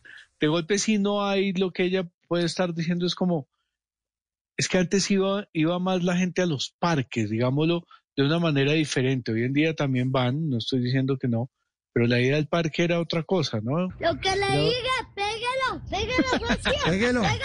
Pégalo. Este gamisito del parque. sí, ah. que estaba, estaba el fotógrafo, la vendedora de cocadas, el de los helados, que hoy en día sigue habiendo más o menos, puede encontrar Sí. uno- hoy en día encuentra uno el vendedor de maíz para las palomas y el vendedor de arsénico para las palomas, depende del partido que quiera tomar. Sí, claro. bueno, más oyentes, Beto, más oyentes a esta hora, A ver, ¿qué 12.26. Dice, hola muchachos, saludos desde Aruba, John. Dice, no sé si todavía existen los chepitos, que eran los que cobraban las deudas a los duros de pagar. Los Ah. Chepitos son los señor. clasicazos. Claro que sí. Hoy en día van en, van en moto, pero sí hay, claro, el chepito. Sí. Pero el chepito Sí. era un man que llegaba disfrazado como de Charlie Chaplin. Sí, sí, sí, sí, con, con- un, con un malet- un maletín negro, ¿se acuerda? que decía Chepito, entonces todo el que entraba sabía que el tipo era Chepito. que le estaban cobrando. Que Que, decía que deudores, deudores morosos, deudor moroso. Entonces la gente se asomaba y miraba por la ventana, así corría la cortina y decía, ve, de al frente está debiendo plata, ya van tres veces que vienen a cobrarle que nada que vienen a pagar". cobrarle, claro. Y eso evolucionó a su llamada está siendo grabada. Sí, lo llamamos de ataque crédito a ver si usted qué va a hacer. Sí, está. Queremos informarle, esto es una llamada informativa, lo llamamos hace cinco minutos a informarle lo mismo, pero no importa, le vamos a informar que usted tiene una deuda que ya tiene Pendiente. seis días y siete horas. Eh, la llamada pasada eran seis horas, señor. No, señor. Sí. Exacto. Más o menos. Ya está ahí. Más o menos. Bueno. Venga, el, dice- el hierbatero. ¿eso existe? Sí, pero, pero, pero yo creo que es, como en las plazas de mercado que uno Cierto va que sí, y sí. pregunta. Está como más Sí. ubicadito, sí, pero, pero eso que. Que uno pregunta que qué es bueno para la culebrilla. Entonces le dicen, es, toma esta vaina en ayunas. Sí, sí, sí, sí. Para el mal de amores, para las lim- eh, la estrancadera, para el dinero. Y, sí, bueno, Eso. no, eso sí existe de todo. Eso todavía existe, sí, señor. Eso sí, señor. mm, dice también los discómanos, que eran los que ponían la música en bares, discotecas, que ahora son los DJs. Bueno, antes les decían Bueno. los discómanos, ¿sí? O al capone, al capone la música. bueno, ahí está. Las minitecas, eso se acabó. Claro, pues de pronto todavía existen, pero no con la fuerza que tenían antes. Bueno, entonces. No, es que antes eso era una locura. Una locura. Eh, dice, el vendedor ambulante dentro de la escuela y que la mamá nos empacaba galletas con mermelada y las vendía a 50 centavos y el descanso de uno era vendiendo. No podía jugar. Bueno, aquí no escribe un oyente, no lo firma, pero nos está contando un oyente sus historias que la mamá lo mandaba con merca para el colegio a vender. no se las podía comer. Llegaba y le decía, eran ocho galletas, mijito. Sí. La plata o las galletas. Sí, alguna vaina. Devuelva, hermano, devuelva. Bueno, eh, nos escriben al 316-692-5274. Mauricio y Beto, buenas noches. El que hacía cartas en máquina de escribir en los parques, en las Sí. entradas de las entidades públicas, alcaldías, notarías. Saludos desde Palmira, Julio. Claro. Sí, y se cuadraban afuera y ayudan a hacer declaraciones de renta y todo era Sí, con las sí, máquinas sí, de sí, sí, escribir sí, en la calle, claro. Y, y si lo veo, Claro le voy a dar en la cara marica. Sí, Qué pena, no, sí, pero existe todavía. sí. Esa- ¿Los de las esa- máquinas de escribir todavía existen? Sí, yo creo es- que sí, ¿Mm? sobre todo, no mentiras, no porque es que hoy en día ya todo es digitalizado, ¿no? Ya nada, hay que escribir muy poquito, en realidad Todo todos por son computador. formatos, llenar tres Sí. cositas, sí, sí, sí. El computador.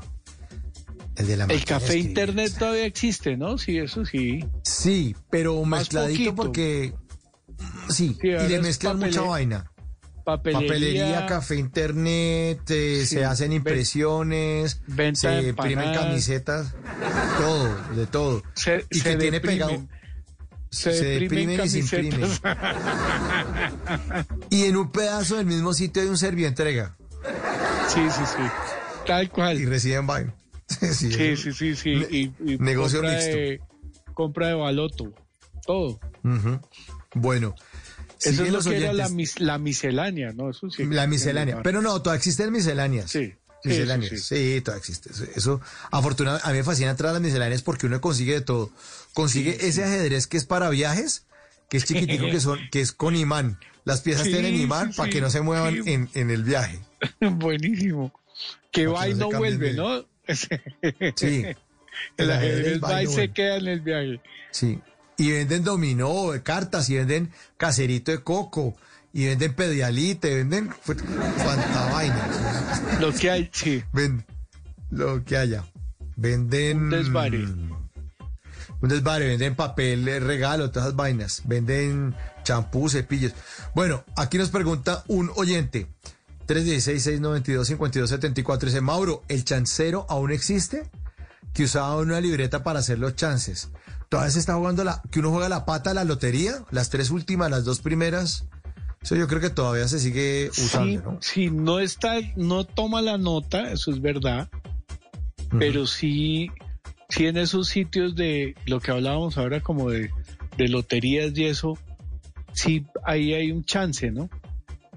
Pero sí tienes razón, el que tomaba nota ahí en la calle, en un papelito y era escrito a mano, eso ya no, No, eso ya no. Eso ya no. eso ya no. Bueno, sí, aquí nos, es- nos escriben desde Circasia Quindío Gerardo. Dice Mauricio y Beto, buenas noches. Me he reído más que nunca. Dice, otra profesión extinta son las llamadas calientes. Sí, las hotlines. Sí. ¿No? Claro que hay un, hay un canal colombiano, eh, voy a decirlo que se llama Switch, y ahí le botan a uno una que otra llamada de esas, pues el número por lo menos. Uy, sí, sí, siga viendo esas cosas, cochino. Esas porquerías. Sí, y que la idea es tenerlo usted eh, ahí en línea, porque entre más tiempo se demore, pues más Más, facturan. más le cobran, claro. Sí, Claro. claro. Pero, pero es, ¿sabe qué? Pero ¿sabe quién reemplazó esas llamadas calientes? Ahora son las modelos web, ¿o no? Ah, Porque ya sí, llamadita sí, el no. O sea, la gente ya no se conforma con, ay, sí, no, pero la llamada esa, la, la- la modelo Ah, que usted, eh, Tengo ¿no? Neki, la, la modelo. Sí, exacto. es que mándame al Neki. Mándame la plata al Neki y te, te hago el servicio, papi. Claro, Yo porque, porque es que la llamada será... contenido. ¿Y tú qué haces? Vendo Vendo, con- contenido. Claro, porque adultos. ya, las llamadas era porque tenía sí, buena sí. voz. Hola, entonces ¿qué? Y la vieja estaba viendo ahí televisión y todo, y comiendo gelatina mientras estaba hablando con uno en la casa. Tenía normal. una voz divina y, y al otro la- Divina. de hecho, la, la comedia gringa le tiene mucho que es una mujer eh, poco atractiva al otro lado del teléfono, ¿no?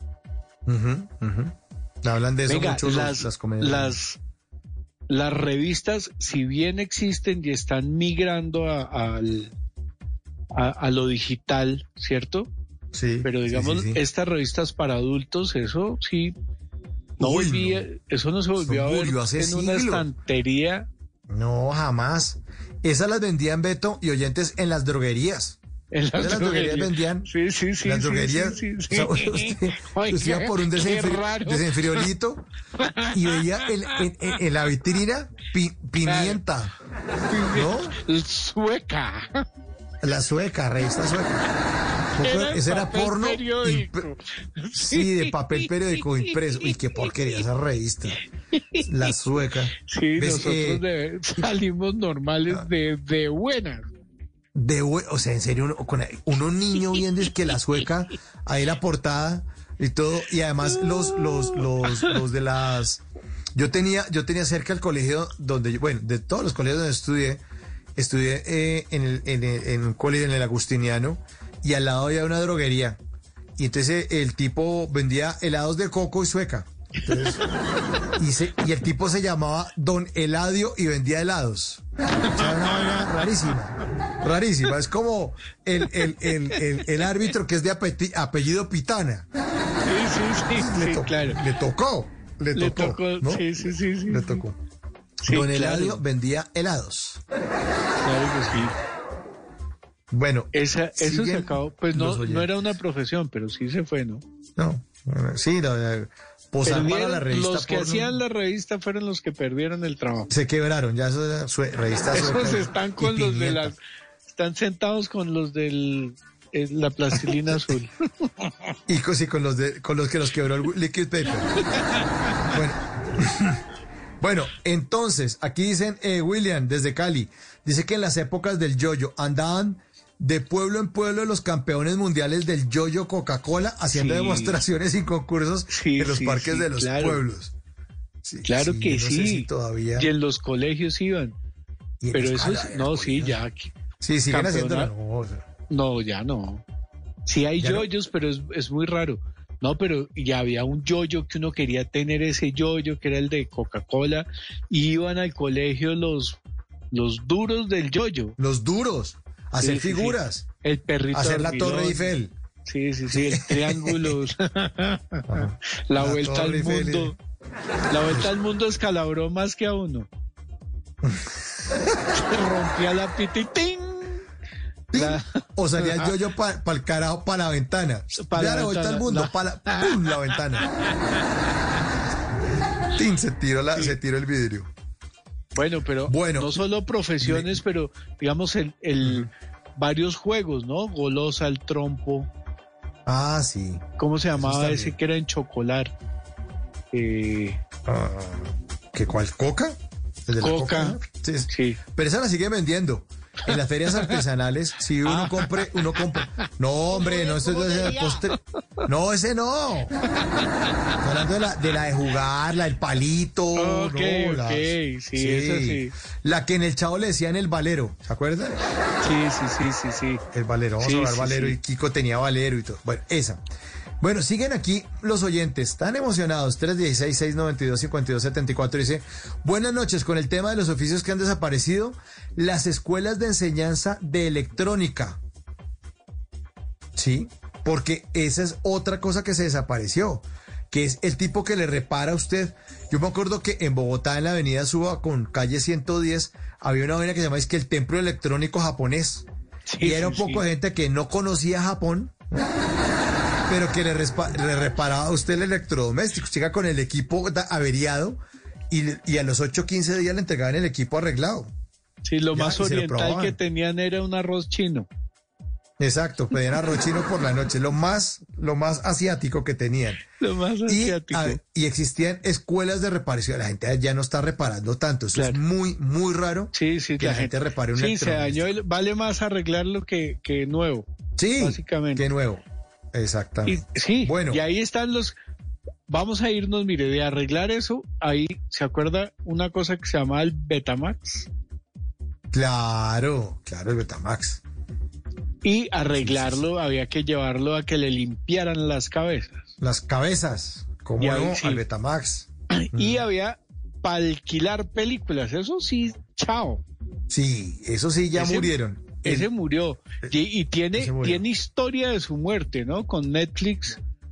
Y, todos y- murieron con Netflix.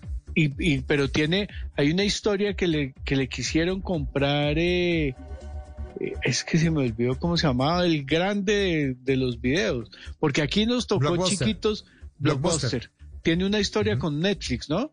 De, de Sí, esas sí, historias sí, que cuentan en, en, las, en las escuelas de administración, en las universidades. Pero a nosotros digamos, teníamos nuestra versión colombiana, el Betatonio, ¿no? Sí. Que uno llegaba y lo llamaban, ¿no? Tenía su chepito. Señor Arango que lleva cuatro semanas con la película que si la va a devolver. o si se la va a robar como la otra. pues, pues para saber, ¿no? Para saber.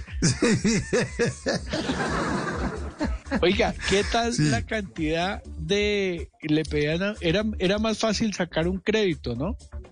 Las Sí, claro. referencias para poder sacar usted una película Sí, era un camello, ¿no? Era Sí. un camello sacar una película. era una vaina. O afiliar. Afiliarse. No, no, no, no. Toca- Afiliarse. Tocaba afiliarse. Claro, y le daban a usted un carnet de afiliación que tenía un costo. Sí, claro. Sí, Era un pedazo de cartón. ¿Por qué le sí. uno eso? Y qué ladrones, en serio. Sí. Menos mal se acabaron por cacos. Por Además ladrones. que le tocaba a uno demostrar que uno era uno y honrado. Sí. Y el tema es que a uno se le olvidaba devolverla, no es que se la quisieran, sino que era, ay, hay que devolverla. Después de ver una película, ¿a quién se le ocurre ir a devolverla? Queda uno como con ganas de, de otra cosa. Sí, sí, sí. Imagínese usted tener que devolver una película de Netflix, tener que salir a la calle y llevarla. Uy, mal, qué mamera. Qué Uy, ¿cómo- mamera, cómo hacía uno? sí. Uno, qué mamera salir a devolver la película. Pero porque la gente se queda con las películas, eran las referencias, referencias bancarias. Y muchas veces los amigos le decían a uno, oiga, eh, Beto, eh, hágame un favor, es que lo dejé de referencia ahí en Betatonio o para que lo van a llamar. Entonces, y tiene que tener cuenta bancaria y cuenta de ahorros y todas esas vainas para que usted le pudiera alquilar una pinche película. Sí, Porque se, se- Ma- se la tumbaba. Mauro, Mauro, me están llamando que por favor devuelva que con su tía no es pecado, hermano. Sí, las versiones video de pimienta, las de la Sí. droguería ya estaban filmadas. Ahí empezó la decadencia de la revista. Fue por ahí Exactamente, fue por ese lado, fue por ese lado. que descubrimos que Bueno, también hacían le eh, ten- cine para adultos. Hacían cine. Bueno, le tengo más, le tengo más. Oiga, bueno, ya, ya, ya. bueno, a ver, se me calma ahí la, la, Se el mensaje por WhatsApp. del pie. No, la del mensaje por WhatsApp que le dicen eh, que John Biden renunció. Entonces uno es que renunció el presidente, que por culpa de Afganistán. Y uno abre el, el WhatsApp, está por ahí en un consultorio esperando que lo atiendan y le suena esto. Exacto, le suena eso. Sí, Exacto. sí. Bueno, 316-692-5274 dicen, extintos quedaron los que vendían ponche inglés en las calles 20 y décima. Extintos quedaron los timadores que cambiaban muñecos de peluche por, por cosas de joyas en la casa. Extintos quedaron los chepitos de cobranzas que se paraban vestidos de pingüino a cobrar y eh, con escándalo. Y finalmente extintos quedaron los, los de Viper, ¿no? Ah, claro, las compañías Ah, que sí. le prestaron el Las servicio compañ- Viper. Sí, no. Sí. Y además es que la estrategia de mercado fue pésima porque se la dieron solo a los médicos. No podía tener una persona normal, sino era solo para médicos. Para los médicos, para las emergencias, claro. Sí. Pero usted se acuerda que uno llamaba, señorita, hágame un, un- un mensaje Ah, para sí, el sí. 4597. Beto, lo estamos esperando en el cumpleaños de su tía, aparezca. Llame, llame a la Este- casa. Llame a la casa. ese, ese era el mensaje, llame a la casa. Claro. Y a usted le vibraba el viper que se lo colgaba uno en la cintura Sí, y le pegaba sí. un susto el berraco. Porque usted estaba en cualquier con cualquier cuando ¡ay! Pero El mire que, Viper, le vibró el mire Viper. que el Viper tiene eso, ¿no? Esa fue la primera comunicación, digamos, que hubo eh, inalámbrica, por, de- por decirlo. Después ya llegaron los teléfonos celulares que no tenían texto y después vinieron los textos y ahora hay gente que dice que no le gusta que la llamen, que solo que le escriban, Que le ¿no? escriban, sí. que ya- volvimos ya otra vez no a- al texto. Sí, Al no texto, quiere hablar sí, por señor. teléfono. No Hay videollamada y todo, y la videollamada es un camello. Hay gente que dice, a mí no me haga quiere". videollamada sin avisar. Sí. Porque de pronto estoy por ahí en calzoncillos y no. Evitemos, evitemos. Ay, bueno. Bueno, sí, sí. Está de pronto en esas. Dice, no me haga video- videollamada sí. porque estoy O sea, en Otra estas. profesión y que no se quiero. acabó fue el negro de WhatsApp. Ya, ya perdió el año. Le tengo más. Nuestros oyentes siguen escribiendo. ¿Qué dice? Ojo, ojo, 316-692-5274 a las 12 y 44. Dice, los vendedores puerta a puerta de electrodomésticos y los que andaban por la calle con unas brilladoras al hombro. ¿Se acuerdan de esos manes? Aspiradora Ah. y brilladora, sí, señor. Electrolux era la Sí, marca. Sí, sí, sí, eso ya, eso sí no hay. Además que ya nadie Sí. les abre, ¿no? No, pues que en abrir usted no va con una brilladora. La marca existe, la marca existe, pero estos manes eh, andaban con la Electrolux y se acuerda que después de las brilladoras Electrolux eran los lavatapetes también, Sí, que era para claro. con las con la espuma y con el champú. Entonces la mamá Sí, le sí, compraba sí, y hacía la mezcla entre champú y agua y la vaina. Y después había que cambiar el tapete. No me, claro, tocaba orearlo. No me pisen que lo acabamos de lavar. Y era una semana con unas toallas, todos los tapetes. pasando, pasando uno, los, lo- lo- uno sobre las toallas al otro lado. Claro, y no había, y había una toalla para secarse todo el, toda la familia Sí. y el resto de toallas en el tapete. En el que tapete. lavamos el tapete. Lavamos el Eso tapete, no, me pisen el tapete. Se acabó. Es Pero los de sí. Electrolux, los que vendían electrodomésticos también vendían aspiradoras. Sí, Vendían aspiradoras aspiradora y brilladora. Y brilladoras, bueno. Porque había mucho piso Eh, de madera, claro. mucho que se uy, brillaba con cera. Sí, Y o pisos piso- de, o ba- piso de de, baldosa, ¿no? De, de baldosa. Sí, de claro, que baldosa, era también con brilladora. Sí, sí, sí. Claro que de sí. mármol y todas esas vainas. Bueno, aquí se me encanta este programa. ¿Qué nota? Saludos desde Barranquilla. Soy Mario García. ¡Ey, viejo Mario! Gran saludo allá en Barranquilla. Muchas gracias por estar en sintonía. Dice también se acabó el man que pintaba los afiches de las películas en los cines. ¿Cómo se nos olvida esto, Beto? Por favor, que era con Sí. aerógrafo. ¿Se acuerda? Sí, sí, sí, sí, sí, sí, sí. Uy, claro. Claro, que era un crack además, o sea, era Un crack. Pero hay, unos que no eran tan buenos. Pero hay unos no eran tan buenos. Entonces hacían la, la versión libre de Rambo. Sí, sí. Sí, que, que no se parecía en nada. En nada, era como Rambo era como un, grafi- como un grafitero, ¿sí o no? Sí, sí, sí. Puede van ser el principio del grafitero. de grafitero, era con aerógrafo y el tipo Sí. con overol y la vaina y chin, y, y te- entonces, y el tipo pintaba Rambo 2, la misión. Sí, sí, claro que sí. Claro, uff. Uy, qué buen Buenísimo. recuerdo eso, güey. Sí, Buenísimo. sí, Nos escribe Buenísimo. aquí, hey, soy Oscar Navarro, saludos desde Barranca Bermeja. Había unos manes que iban casa por casa que cambiando medicina por algún artículo del hogar o por muñecas de peluche. Ese no me tocó. No, a mí tampoco. Yo creo que ese man cambió muchas medicinas porque Huele a azufre todavía. Esta Todavía mesa sí. donde me ha tocado Buenas. hablar. Tengo, tengo dos frasquitos de Xanax. No, vea, llévate este Mickey Mouse. No, no. Sí, no. Está raro. Bueno, aquí está. Buenas noches. La vendedora de pólvora en el barrio, el compraventero Sí. de envase de vidrio oscuro, cerveza, los fabricantes de candados para teléfono de ruedita. Los vendedores de pólvora. Habían, de pólvora. kioscos de pólvora por todas partes, por lo menos en Bogotá, yo creo que en todo Colombia. Sí. Había toda por Colombia, sí. todas partes había kiosco de pólvora. Hoy en día en ciertos lugares venden la pólvora. Venden, y hay- y hay que- desafortunadamente. sí, sí, sí, desafortunadamente, es verdad. Bueno, buenas noches. Soy Judy Rivera, desde Jamundí Valle. También está el fontanero. Era el señor que no reparaba los daños, a que nos reparaba los daños de los tubos del agua, el fontanero. Sí, o el Sí. plomero. Sí, sí, sí. Pero ese todavía existe, Pero sí, ¿no? sí, Los ese plomeros. existe, sí. Sí. Sí. Sí, sí, sí. ¿Sabe qué se acabó? El que hacía eh, juguetes de madera. ¿Usted se acuerda un caballito que era azul, rojo y Sí. blanco? Ajá. Ese era Pero- como pero famoso. sabe- y el camioncito Sí, pero de madera, ¿los ha visto Detrás de las oficinas, detrás de las oficinas de Blue Radio, Blue Radio queda en Sí. Bogotá por la Floresta, eh, Sí, sí, hay sí. un sitio que me llama la atención donde venden esos caballitos y esos ah, juguetes de madera. señor, tiene toda la razón. Por el outlet de la floresta. sí, sí, sí, sí, sí, sí, sí, sí. Ya Todavía lo los venden. El, caballito. Eso es cerquitica ahí a, Blue. Radio. Ahí está. Bueno, pero es, es el aquí- mismo carpintero, ¿no? Sí. El mismo carpintero, el mismo carpintero. Bueno, aquí hay otro eh, que nos escribe Jonathan Duque. Dice, buenas noches, saludos desde Pereira, un oficio que está en vía de extinción, es el que vende minutos. El minuto Oiga, celular sí. 200 o 300 pesos.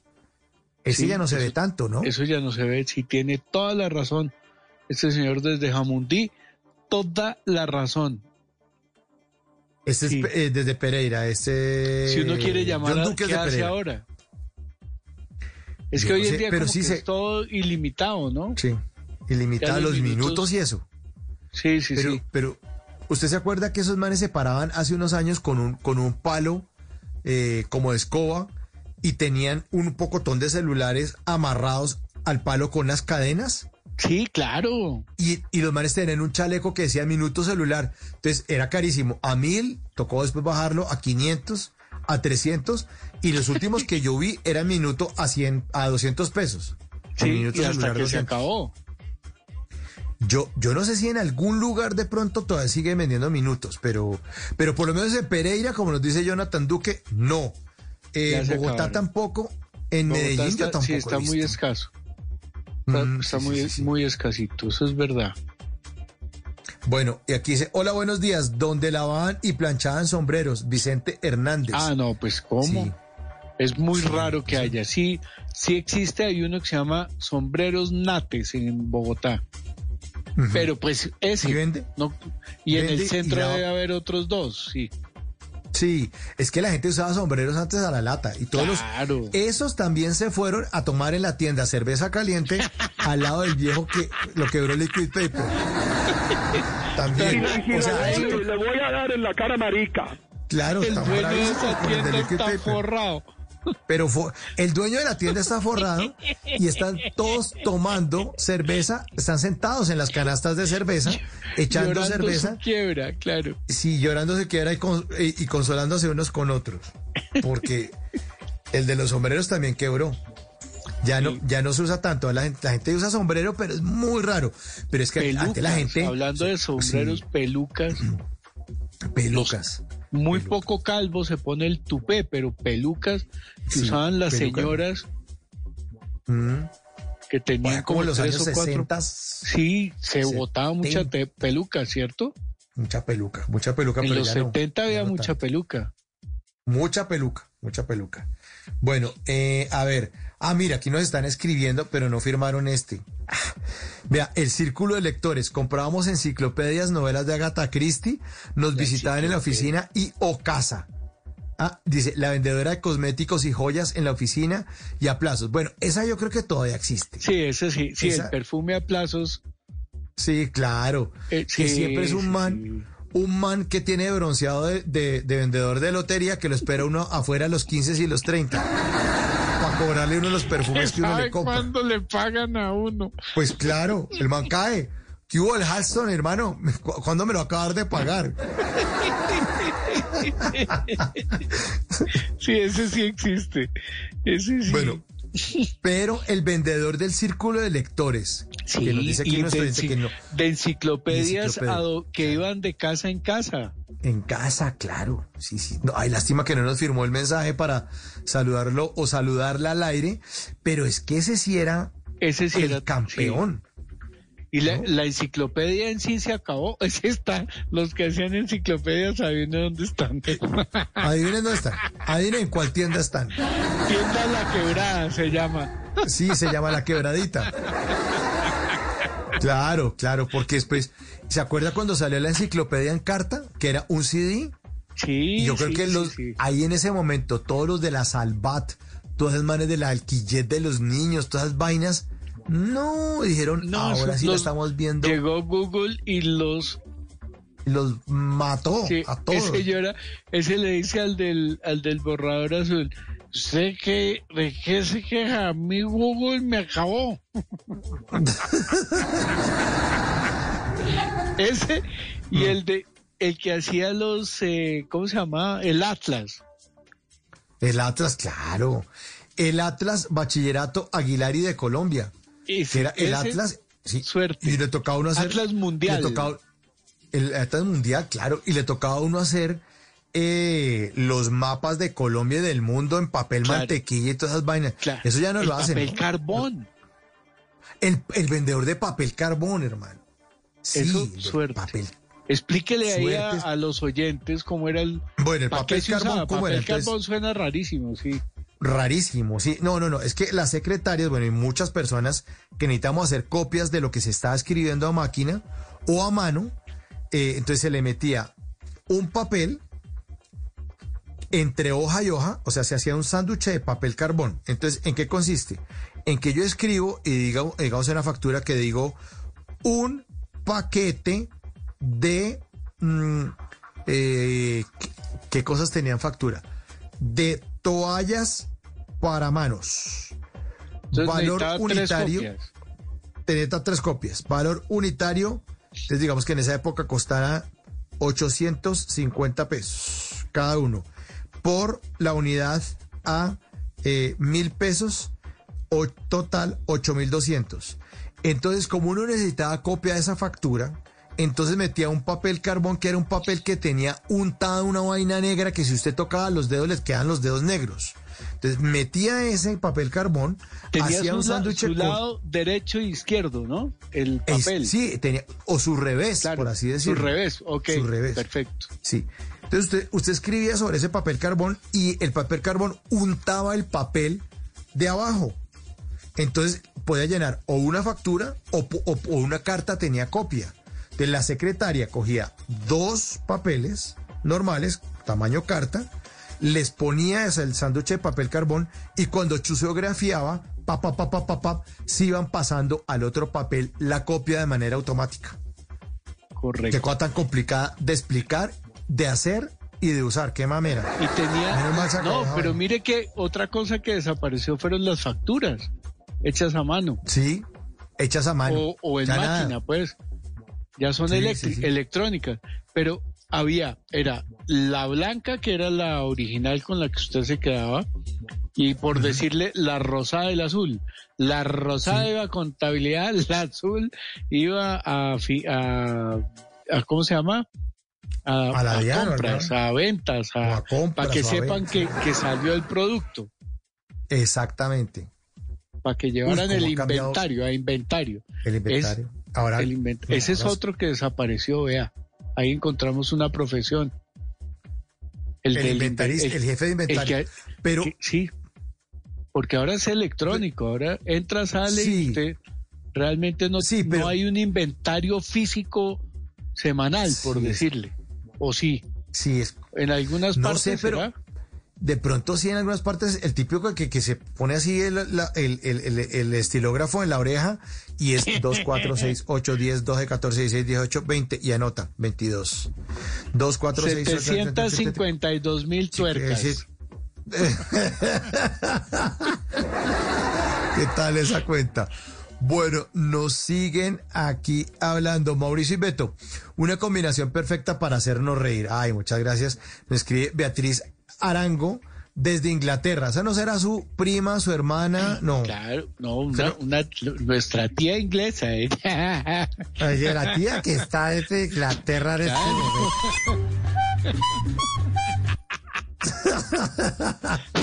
Ah, En Inglaterra son las 6 de la mañana, 58 minutos. Ya vamos llegando al final de Bla Bla Blue y vamos a leer el, el, el mensaje de Beatriz Arango de Inglaterra. Dice Mauricio y Beto, una combinación perfecta para hacernos reír. Hablando de vendedores ambulantes, recuerdo muchísimo a los del Círculo de Lectores con mi mamá. Hacían siempre su diciembre. Me encanta el programa. Sí, claro, esos caían en diciembre Claro, porque además vendían los claro. libros para que uno estudiara el año entrante.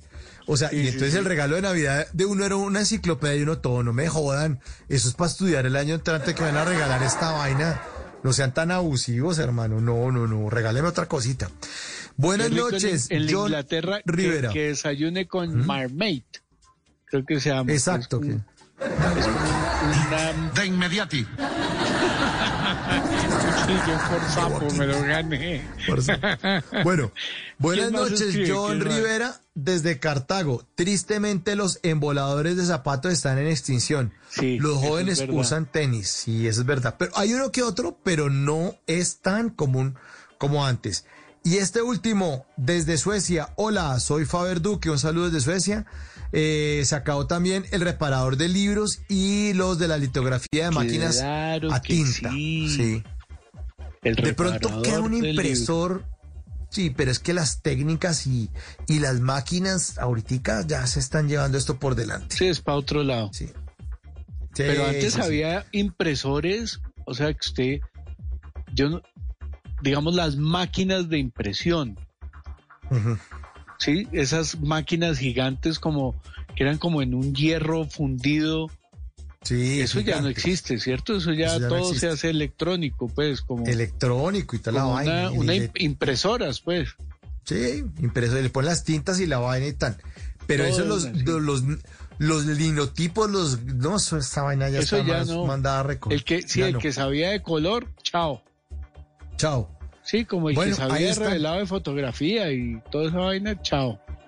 Es muy muy Profesiones extintas. Señor Alberto Arango, muchas gracias por habernos acompañado esta noche No, en Bla Bla. Blue. Un gran abrazo. Nos usted divertimos mucho. Estos dos días demasiado, pasé feliz.